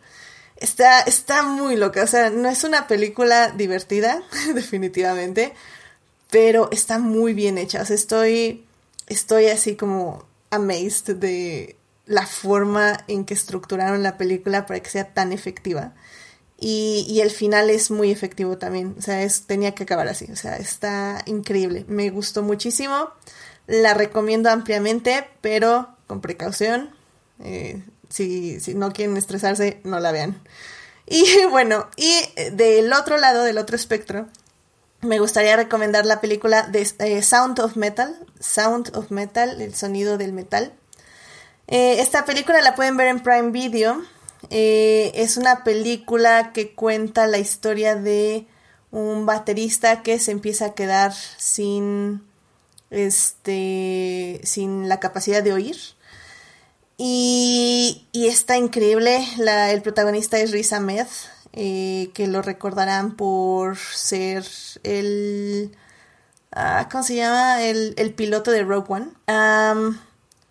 E, está muy bonita. Es, es, una película sobre justamente la pérdida de, de oír, pero al mismo tiempo es una película sobre cambios, sobre cómo dejar ir, sobre cómo adaptarse a un nuevo ambiente, a una nueva situación y, y cómo tenemos estas adicciones en la vida que a veces nos hacen más daño que, que, este, que, que, nos beneficien. Está increíble, eh, la verdad igual entré sin saber absolutamente nada y me sorprendió muy gratamente. Eh, pueden verla con la familia, aguanten los primeros cinco minutos que ya, ya casi casi me iban a golpear, porque empieza básicamente él y su novia en un concierto y la música es muy estridente y muy molesta para algunas personas. Pero ya después de eso la película es, es tremendamente increíble, hermosa y... Sí, sabes que es legal bajarle el volumen a una película, ¿verdad? Sí, pero, pero en sí la música es, para muchos no, no les gusta, es muy estridente, aunque le bajes, o sea, es muy molesta, porque naces de este tipo de metal de gritos sin sentido. Mute. Eh, ¿Pueden poner mute? ¿Sí, sí, sí, No, no pasa nada si le ponen mute, definitivamente. y, pero bueno, aguanten todo lo demás. La historia está increíble, el guion está hermoso, la actuación está muy, muy buena. Así que son mis dos recomendaciones. Uncut Gems en Netflix, si se quieren estresar un rato de buena forma. Y Sound puede, Metal en Prime puede, puede parecer que te está exagerando, pero no, o sea, un Gem debe ser estrés la película. sí, literalmente. sí, no, no, no, no, no, yo no igual, no, no vi trailers, no sabía qué esperaba, sabía que salía Ben Stiller y que mucha gente le había gustado y ufa, no, no, no estaba, no estaba lista. Preparada. no, no, no. Y, y al contrario, Sound of Metal, igual no había escuchado nada, pero por la portada parecía otro tipo de película. Y cuando la vi, o sea, fue así como, wow, no, no esperaba tener esta hermosa sensación en mi corazón. y está increíble, ¿eh? tratan muy bien el tema de cómo, cómo el personaje se queda sin, sin la capacidad de oír. Y está increíble, o sea, muy, muy bien. 10 de 10, perfecta película. Vayan a ver Sound of Metal en Prime Video, Uncut Gems en Netflix. Así que ya, con esto terminamos este hermoso programa. Yay, ya penúltimo programa del año. Oh my god.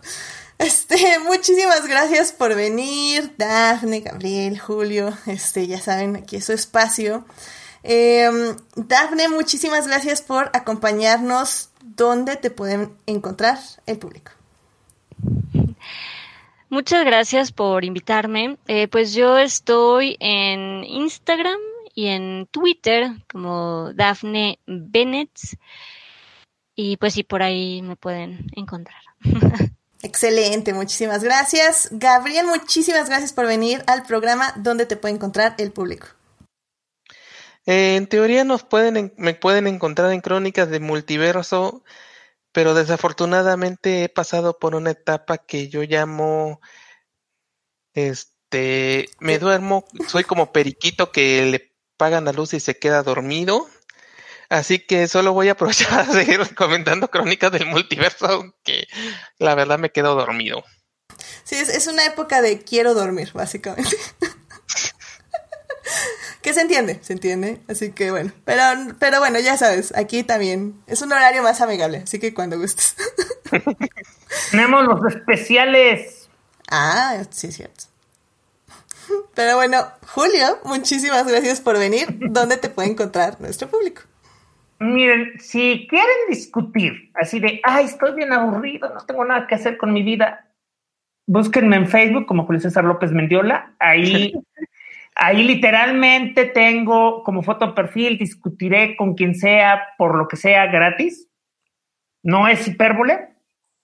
No, es en Este, serio, por eso digo que se parece a Juti.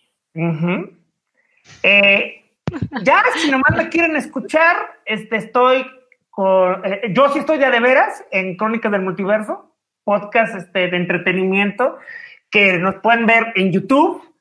Eh, estamos los jueves a la medianoche haciendo nuestro tradicional este, eh, programa que dura aproximadamente de, do- de tres horas a tres horas y media. Eh, a una, un- una persona que responda el nombre de Edith aparece bien seguido, pero jura que no es miembro del podcast. Este, los, ma- los martes estamos ahorita por la pandemia haciendo especiales, eh, acabaron ya los de Disney, estamos haciendo videojuegos. Los domingos eh, se alterna Caballeros del Zodiaco con el grupo musical Nightwish. Este, los, los martes es nueve y media de la noche, eh, los, los domingos es tratando que sea entre nueve y diez. Y ya los jueves el programa regular, ¿no? Estamos al igual que Did, a punto de terminar la temporada. eh, la próxima semana es, eh, digo, esta semana, esta semana es el último episodio, es el episodio final.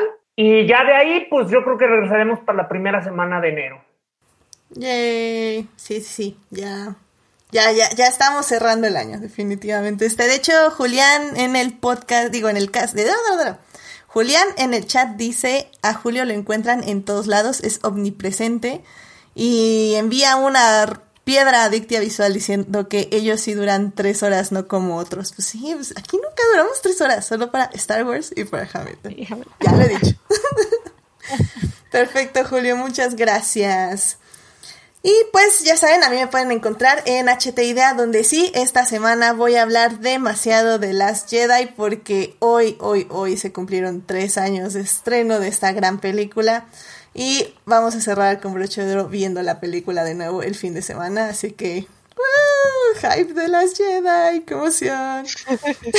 y bueno, Recuerden que también me encuentran en los crossovers de Crónicas del Multiverso, donde voy a hablar de lo que no me dejó hablar aquí en Adictia Visual. En enero te toca hablar de Goyo, ¿eh? ¿De qué? Ah, perdón, no te sabes el chiste. De, de, de Grogu.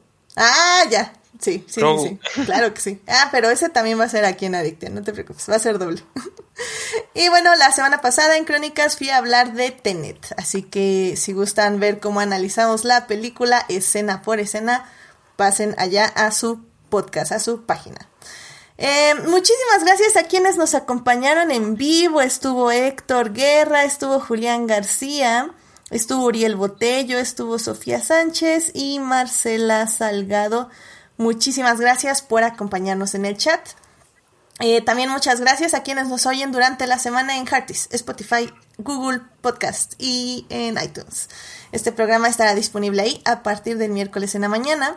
No se les olvide seguir este podcast en Facebook, en Instagram como Adictia-Visual para leer reseñas de películas y series y suscribirse al canal de YouTube para que les avise cuando estemos en vivo o haya un nuevo programa. Eh, muchos saludos a Juan Pablo Nevado, a Alma Rubiela, Jessica Baez, a Taco de Lechuga, quienes nos acompañan en estas redes todos los días. Eh, les agradezco mucho por estar ahí participando y bueno, también, obviamente también ahí luego está Héctor y Crónicas y Julio también comentando, así que muchísimas gracias. Eh, la próxima semana va a ser el especial de Navidad y voy a empezar a lanzar invitaciones como Santa al medio mundo para ver, para que sea un, programa multitudinario donde les vamos a recomendar películas para que vean o, o, o cómics o series, no sé, no sé, va a haber recomendaciones de todo y obviamente pues vamos a ponernos emotivos y así. Entonces va, a estar padre, acompáñenos, tal vez dura menos de lo normal, tal vez más, no lo sé, no sé qué va a pasar en el siguiente programa. Voy a, voy a tirar las reglas por una ventana y a ver qué sucede. Entonces, vean cómo pierdo el control poco a poco. en fin, muy bien, pues este, que tengan una muy linda semana, por favor cuídense mucho, usen cubrebocas si salen, si pueden no salgan de casa. Eh, y pues ya este consideren tal vez no hacer reuniones multitudinarias este presenciales en estos días. Eh, cuídense mucho cuídense mucho física y emocionalmente. Y pues ya saben aquí es su espacio. De nuevo un agradecimiento para todos quienes nos escuchan eh, y que se han suscrito al canal de YouTube. Muchísimas gracias. Cuídense mucho. Gracias Dafne Gabriel Julio. Cuídense nos vemos. Buenas noches. Buenas noches. Buenas noches. por la invitación.